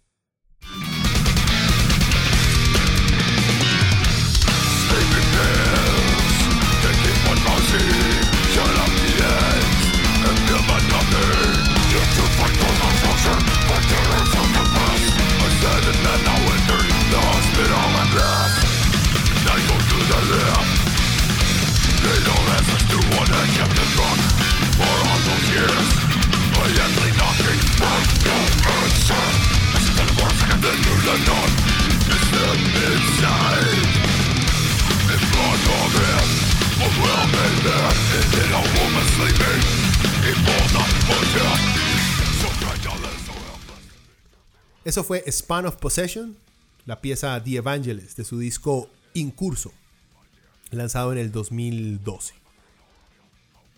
Como les había prometido, otros casos sospechosos que pueden estar relacionados o que en algún momento se relacionen con Epstein, o para que vean lo prevaleciente que es esto del tráfico sexual, por lo menos en Estados Unidos. El caso de Kevin Spacey. No estoy diciendo que Spacey y que Epstein estén involucrados en el mismo círculo de tráfico de esclavos, pero es bastante curioso el comportamiento de ambos y los extraños símbolos y eventos que los rodean. Veamos rápidamente el caso de Spacey. En el 2017 lo acusan de haberle echado el cuento a Spacey a un carajillo de 14 años, hasta de haberlo manoseado mientras estaba borracho. A lo que el actor dijo no recordar el evento, pero se disculpó y aprovechó para salir del closet. Como ya todo Hollywood sabía, solo que aún no era público, oficialmente. Poco después comenzaron otros hombres a contar sus historias de cómo Spacey los acusaba y manoseaba, varios de ellos menores de edad, por supuesto. En el Reino Unido, la policía abre un caso por abuso sexual. Un actor que no quiso dar su nombre alega que se despertó y vio cómo Spacey le estaba dando sexo oral. Ah, por cierto, adivinen quién salió a defender a Spacey después de que saliera ese pichazo de testimonio de actores que dicen haber sido víctimas de acoso y hostigamiento sexual por parte del MAE. Morrissey, el siempre talentoso pero jugo de basura humana ex vocalista de The Smiths, bueno, Spacey llegó a acosar sexualmente hasta el yerno del rey de Noruega. El de verdad que no tenía límites. Después de todas las acusaciones, creo que llegaron a ser 30 hombres los que acusaron de acoso sexual o conducta reprochable a Spacey. Este mae hace un video que sube a YouTube de él en personaje como Frank Underwood, que ese era el personaje que el mae hacía en la serie House of Cards, que era en la que yo estaba, en la que el mae estaba trabajando en ese momento, que había pegado increíblemente y todo el mundo amaba. Bueno, en el video el ma prácticamente amenaza a todo aquel que le está juzgando. Es cierto, el video es muy extraño. Por una parte, como que hace mención de la serie de House of Cards y lo injusto que es que pueda que no pueda seguir en ella y al mismo tiempo parece una amenaza, como les había dicho, dirigida a la gente como que también está involucrada en eso. Es súper bizarro, deberían verlo, está muy fácil. Lo youtubean como Let Me Be Frank. Bueno, y como si no fuera poco, lo extraño y mega conspiranoico de las palabras y la forma de actuar de Spacey, aparte de todo el discurso que da, es que el Ma en el video está tomando, perdón, algo de una taza, usando una taza conmemorativa del 60 aniversario de la coronación de la reina Isabel II. Y digo que el Mae hace que está tomando porque lo finge tan mal que es obvio que metió la taza en la toma solamente para que la puedan ver. ¿Qué dice la taza? La taza dice, Throughout all my life and with all my heart I shall strive to be worthy of your trust. En español, durante toda mi vida y con todo mi corazón me esforzaré por ser digno, digna de tu confianza. Es una cita de la reina Isabel, de Elizabeth II. Ahora, acuérdense que el príncipe Andrew está metido en el escándalo de Epstein. Y también recuerden que a Spacey se le dio el título de caballero por la corona inglesa en el 2016 por su aporte a las artes y al teatro. ¿Habrá sido un mensaje de amenaza a la corona? ¿Quién sabe? Seis meses después del video, uno de los maes que lo estaba acusando retira la denuncia sin dar explicaciones. Después, otro de los maes que acusaba a Spacey de abuso y ataque sexual se niega a testificar, obligando a las autoridades a cerrar el caso. Y ahora, hace poco, en septiembre, otro de los maes que lo acusaba de acoso y abuso sexual aparece muerto. Aún no se sabe la causa de la muerte. La Madame de Washington. En el 2007 se reveló que algunos legisladores prominentes y funcionarios del gobierno norteamericano supuestamente habían sido clientes de Pamela Martin Associates, un servicio de acompañantes operado por Deborah Jane Palfrey, mejor conocida como la DC Madam. En octubre del 2006, luego de una investigación de dos años realizada por el Servicio de Inspección Postal de los Estados Unidos y el IRS, agentes federales allanaron el hogar de Palfrey en Vallejo, California, y congelaron sus cuentas bancarias. El gobierno acusaba a Palfrey por lavado de dinero, uso ilegal de correo y cargos de extorsión relacionados con la prostitución. Ella alegó que el servicio de escolta, perdón, se alegó que el servicio de escolta de Palfrey, DC, era en realidad un anillo de prostitución de alto nivel que había operado por teléfono y correo electrónico desde el norte de California desde 1993. Poco después de que la demanden por los cargos que ya le leí, la madre comete el error de su vida, en mi opinión, y entrega la lista de sus clientes a periodistas de ABC News. Pamela dice que ella solo tenía los teléfonos de sus clientes, o sea, que solamente pasó la lista de teléfonos de sus clientes y que no sabía los nombres que aparecían en ese libro negro. O sea, que solamente sabía los números. El periodista Brian Ross dijo que la clientela de Parfley incluía a funcionarios de la Casa Blanca, lobistas, empleados del Pentágono, el FBI y el IRS, así como destacados abogados. IRS es el, órgano eh, que se dedica a recabar impuestos en Estados Unidos. ABC traicionó a esta MAE y no soltó el nombre de todos los clientes de Palfrey, solo de un par de políticos de alto cargo.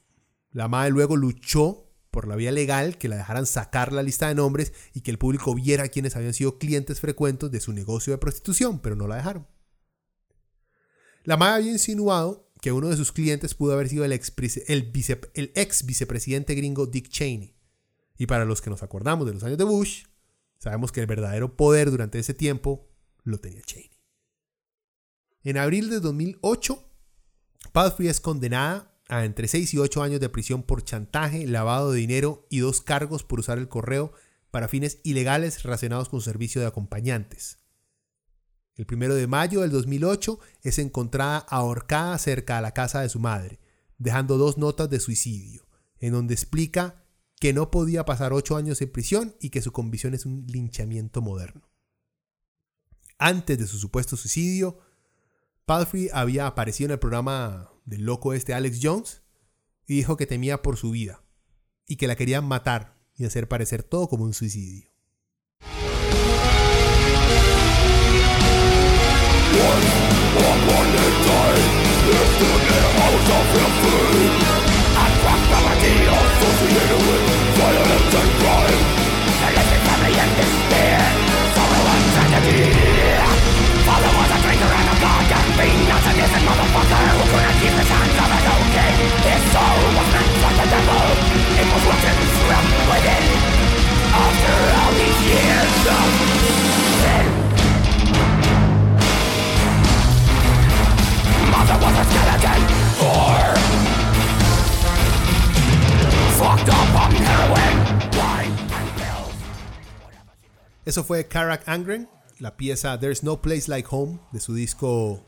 This is No Fairy Tale, lanzado en el 2015.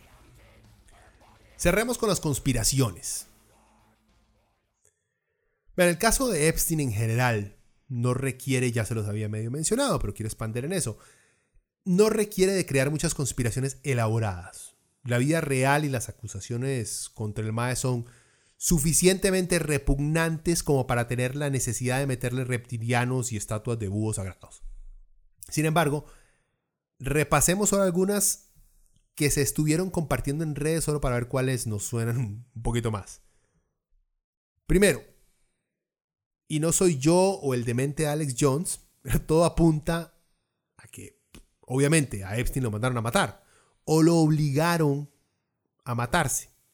Y es tanto así que hasta las mismas autoridades gringas se han mostrado bastante escépticos con respecto a su muerte. Es demasiado conveniente que estos tipos con información que puede destruir las carreras, las carreras perdón, y dinastías políticas y económicas más renombradas de Estados Unidos simplemente se suiciden antes de destapar toda la olla podrida. Para aclarar, cuando digo que lo pudieron haber obligado a suicidarse, me refiero a algo que trató de hacer el FBI hace mucho tiempo. Vean, leo. Este es un extracto, para que vean de lo que estoy hablando, es un extracto de la carta que el FBI le mandó al doctor Martin Luther King Jr. para chantajearlo en 1964, para que dejara su lucha por los derechos de los negros en Estados Unidos parte de esta carta dice, es casi el final. Escúchate a ti mismo, animal sucio y anormal. Está registrado. Todos tus actos adúlteros y tus orgías sexuales desde hace mucho han sido registrados. Esta no es más que una pequeña muestra. Lo entenderás. Si desde tus diversas compañeras de juego en la costa este hasta Dolores Evans y otras en la costa oeste y fuera del país, todo está registrado, King. Estás terminado. El público estadounidense, las organizaciones de la iglesia que te han estado ayudando, protestantes, católicos y judíos, te conocerán por lo que eres, una bestia malvada y anormal. También lo harán otros que te han respaldado. Estás terminado. King, solo te queda una sola cosa por hacer. Sabes lo que es. Solo tienes 34 días para hacerlo. Este número exacto se ha seleccionado por un motivo específico, tiene un significado definitivo para la práctica. Estás terminado. Solo hay una salida para ti. Es mejor que lo tomes antes de que tu asqueroso, anormal y fraudulenta persona sea expuesta ante la nación. Vean, eso que les acabo de leer, todo historiador y experto en política y seguridad reconocen que la carta que le manda el FBI al doctor King era buscando que el Mae se desesperara y se suicidara. Porque sabían que el Mae le importaba el movimiento, le importaba su familia y porque era un hombre que estaba dispuesto a quitarse la vida con tal de mantener vivos los ideales por los cuales estaba luchando. Con Epstein pueden haber hecho algo parecido. A lo mejor amenazaron a la gente que al Mae sí le importaba. ¿Quién sabe? Esto no quiere decir que sea que haya sido el FBI quien lo motivó a matarse. Puede haber sido alguien más. Lo que estoy diciendo es que esta táctica de tratar de motivar a alguien a matarse para proteger a otros no solo lo practica la mafia, sino que también el gobierno gringo. Bueno, esa es mi primera, digamos, teoría conspirativa, que fue que motivaron al MA a que se suicidara para proteger a alguien más. Segunda y súper obvia, al mal lo mataron. ¿Quién? Puta, hay demasiado sospechoso, la verdad. Y creo que es precisamente ese es el hecho que protege a quien lo haya mandado a matar. Veamos, ¿quiénes podrían perder mucho en el ámbito mundial? No solo de respeto y reconocimiento, sino que también el hecho de ser relacionados con el tráfico de niñas como esclavas sexuales podría poner fin a un imperio económico. los, hemos hablado de todos los sospechosos más grandes. Bill Clinton, si se llegara a confirmar que Clinton abusaba de niñas, su carrera filantrópica sería al carajo, al igual que la carrera política de su esposa y la de su hija, sin mencionar los millones que perderían los Clintons porque nadie los volvería a invitar para dar sus charlas de 200 mil dólares en Wall Street. Y ni qué hablar de su reputación. Sería el fin no solo de los Clinton, sino de la credibilidad de una buena parte del Partido Demócrata. No tenía mucho que perder. Está Lex Wexler. No creo que el descubrimiento de que el MA de Victoria's Secret sea un pedófilo pudiera afectar la rentabilidad de la compañía. Lo que sí creo es que puede acabar con la vida y la reputación del viejito Wexler, quien se ha creído uno de los santos patrones de Ohio, por cierto. Aunque no podemos negar que por lo menos por un par de meses todas las compañías y entidades que tengan algo que ver con la plata de Wexler se verían fuertemente afectadas. Claramente que sí. Y está la Mossad. Los conspiranoicos dicen que el MAE que trabajaba para Mossad era no, no, no Maxwell en esta ocasión como el Tata, sino que era Epstein. Simple, el MAE puede haberse salido de control, al igual que les pasó con el Tata de Ghislaine, con Robert Maxwell, como les conté, y tuvieron que eliminarlo. Además, acuérdense, hace no mucho que salió que Mossad invierte una millonada en espiar a Estados Unidos. ¿Por qué se preguntan ustedes si son tan compas? vean, porque en cualquier momento, si los gringos les quitan el apoyo para seguir cometiendo crímenes en Palestina, no les quedaría otra más que negociar con los palestinos un tratado de paz justo. Por lo que tener una gente que recopile información comprometedora de políticos y empresarios gringos para que Mossad luego los pueda controlar suena muy lógico. Bibi Netanyahu, el actual primer ministro israelí, se sospecha que ayudó a destapar nuevamente el escándalo de Epstein para hundir a su oponente en las elecciones de Israel en septiembre de este año, a Ehud Barak. Netanyahu entraba a esas elecciones con investigaciones en su contra por sobornos y fraude en tres casos diferentes. O sea, el MAE necesitaba ver cómo hacer lucir a su oponente peor que él. Algo así como la táctica de Trump de yo soy una caca y todos lo saben, pero mi oponente es aún más mierda. Así que mejor voten por mí. Esa misma teoría conspirativa entonces podemos meter ahí a, a Barack y a, a Bibi Netanyahu. Y la CIA. Según Epstein, eh, Alex Acosta, perdón, al MAE le dijeron que Epstein trabajaba para inteligencia. No le dijeron para cuál, pero que era mejor que lo dejara tranquilo. En parte fue por eso que el MAE no fue a la cárcel de verdad cuando se destapó que era un pedófilo. Y claro, la CIA lo utilizaba, esto es la especulación, para lavar dinero y así poder llevar a cabo operaciones secretas alrededor del mundo, sin necesidad de pedirle plata al Congreso gringo. Y la pedofilia se la aguantaban porque le servía para tener material de chantaje.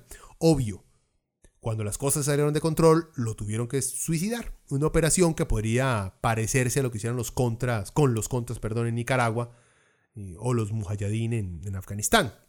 Es más, el ejército y la inteligencia gringa tienen un historial no muy alentador de tolerar pedófilos.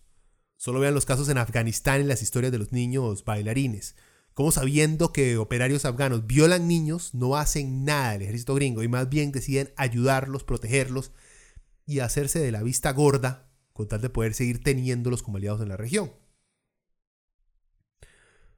Otro sospechoso puede ser la corona británica. Simple. El MAE conocía muchos secretos de uno de los hijos de la reina. El MAE, si llegaba a testificar, podría hundir a Andrew y a quién sabe cuántos más de la corona que tienen gustos criminales. Así que mejor quitarlo del camino. La monarquía de Arabia Saudita. Se sabe que Epstein era compa de varios príncipes y hombres de negocios saudíes.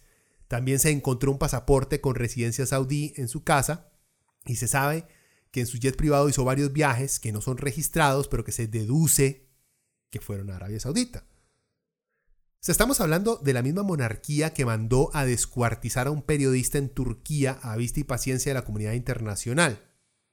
Así que no sería nada raro que mandaran a matar a Epstein si sentían que el MAE los iba a cantar. Y termino con mi teoría que es una mezcla de todas estas, para no ser mediocre. Yo creo que fueron todos. o sea, el MAE tenía los peores enemigos que alguien puede tener. Lo más seguro, Epstein por años fue el pimp de todos estos políticos y billonarios. Era el mae que les conseguía las varas ilegales que ellos querían hacer. Era discreto, sabía hablar con los maes, compartía sus gustos pedófilos, así que en parte se involucraría en los crímenes al igual que ellos. Y Epstein como que no tenía aspiraciones políticas y al parecer tampoco tenía aspiraciones de llegar a tener una familia. lo cual lo hubiera hecho vulnerable a dejar de hacer lo que estas élites querían que el MAE hiciera. Supongo que llegó un momento en donde todas las agencias de inteligencia se dieron cuenta que Epstein era el dealer de los MAES, que ellos tenían que proteger o tenían que espiar. Hicieron meterse con el MAE para ver si los ayudaba a chantajear a sus enemigos a cambio y le daban plata y protección. Porque imagínense esta gente, digamos, una CIA, que sepa que Clinton es un cerdo.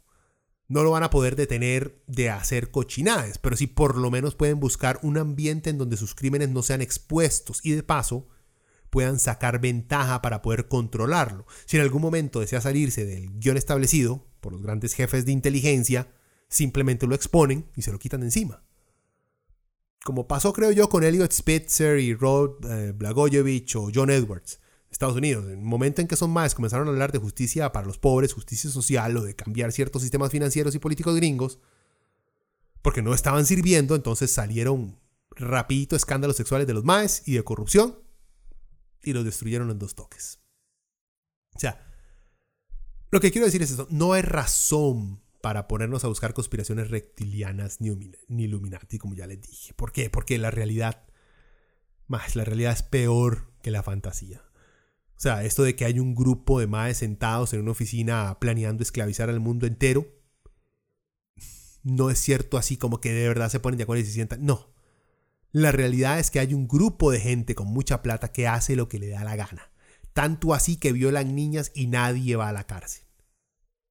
La realidad es peor. Porque mientras en las conspiraciones nos cuentan que las élites tienen rituales y códigos demoniáticos de comportamiento, en la realidad nos damos cuenta que estamos gobernados por psicópatas que no tienen ningún principio moral, ni ética, ni reglas. Pero no nos gusta aceptar esa realidad porque eso demuestra que no fueron poderes supremos, divinos o tecnologías misteriosas las que los pusieron al mando estos psicópatas. No Fuimos nosotros los que los pusimos a cargo. Bueno, gente, terminamos este viaje por la vida de Jeffrey Epstein y todas las conspiraciones que su alrededor.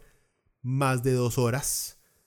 Espero que no lo disfruten. Si lo disfrutan, eh, there's something wrong with you. Lo que digo es lo interesante de, destapar cómo las, la estratosfera de la sociedad norteamericana está más podrida de lo que todos podríamos pensar. Es el cuento de Epstein es de no acabarse. Él ha muerto, pero alguien más fijo ya ha tomado su lugar. Así que hay que mantenernos alerta, ver también cuál es eh, la olla podrida que tenemos en este país que estamos tapando, a ver si en algún momento podemos deshacernos de esas otras élites. En fin, Espero que el programa les haya abierto los ojos y dejen de perseguir conspiraciones pendejas cuando tenemos cosas peores que están pasando a nuestro alrededor. Eh, ya saben, si les gusta el programa, compártanlo. Estamos en YouTube, en Spotify, en iTunes. Y obvio, visítenos ahí en Facebook y en la página en laviatanpodcast.com. Eh, si lo pudieron escuchar todo completito, pucha, qué fiebres. Eh, dejen sus comentarios abajo. nos escuchamos la próxima semana. Chao.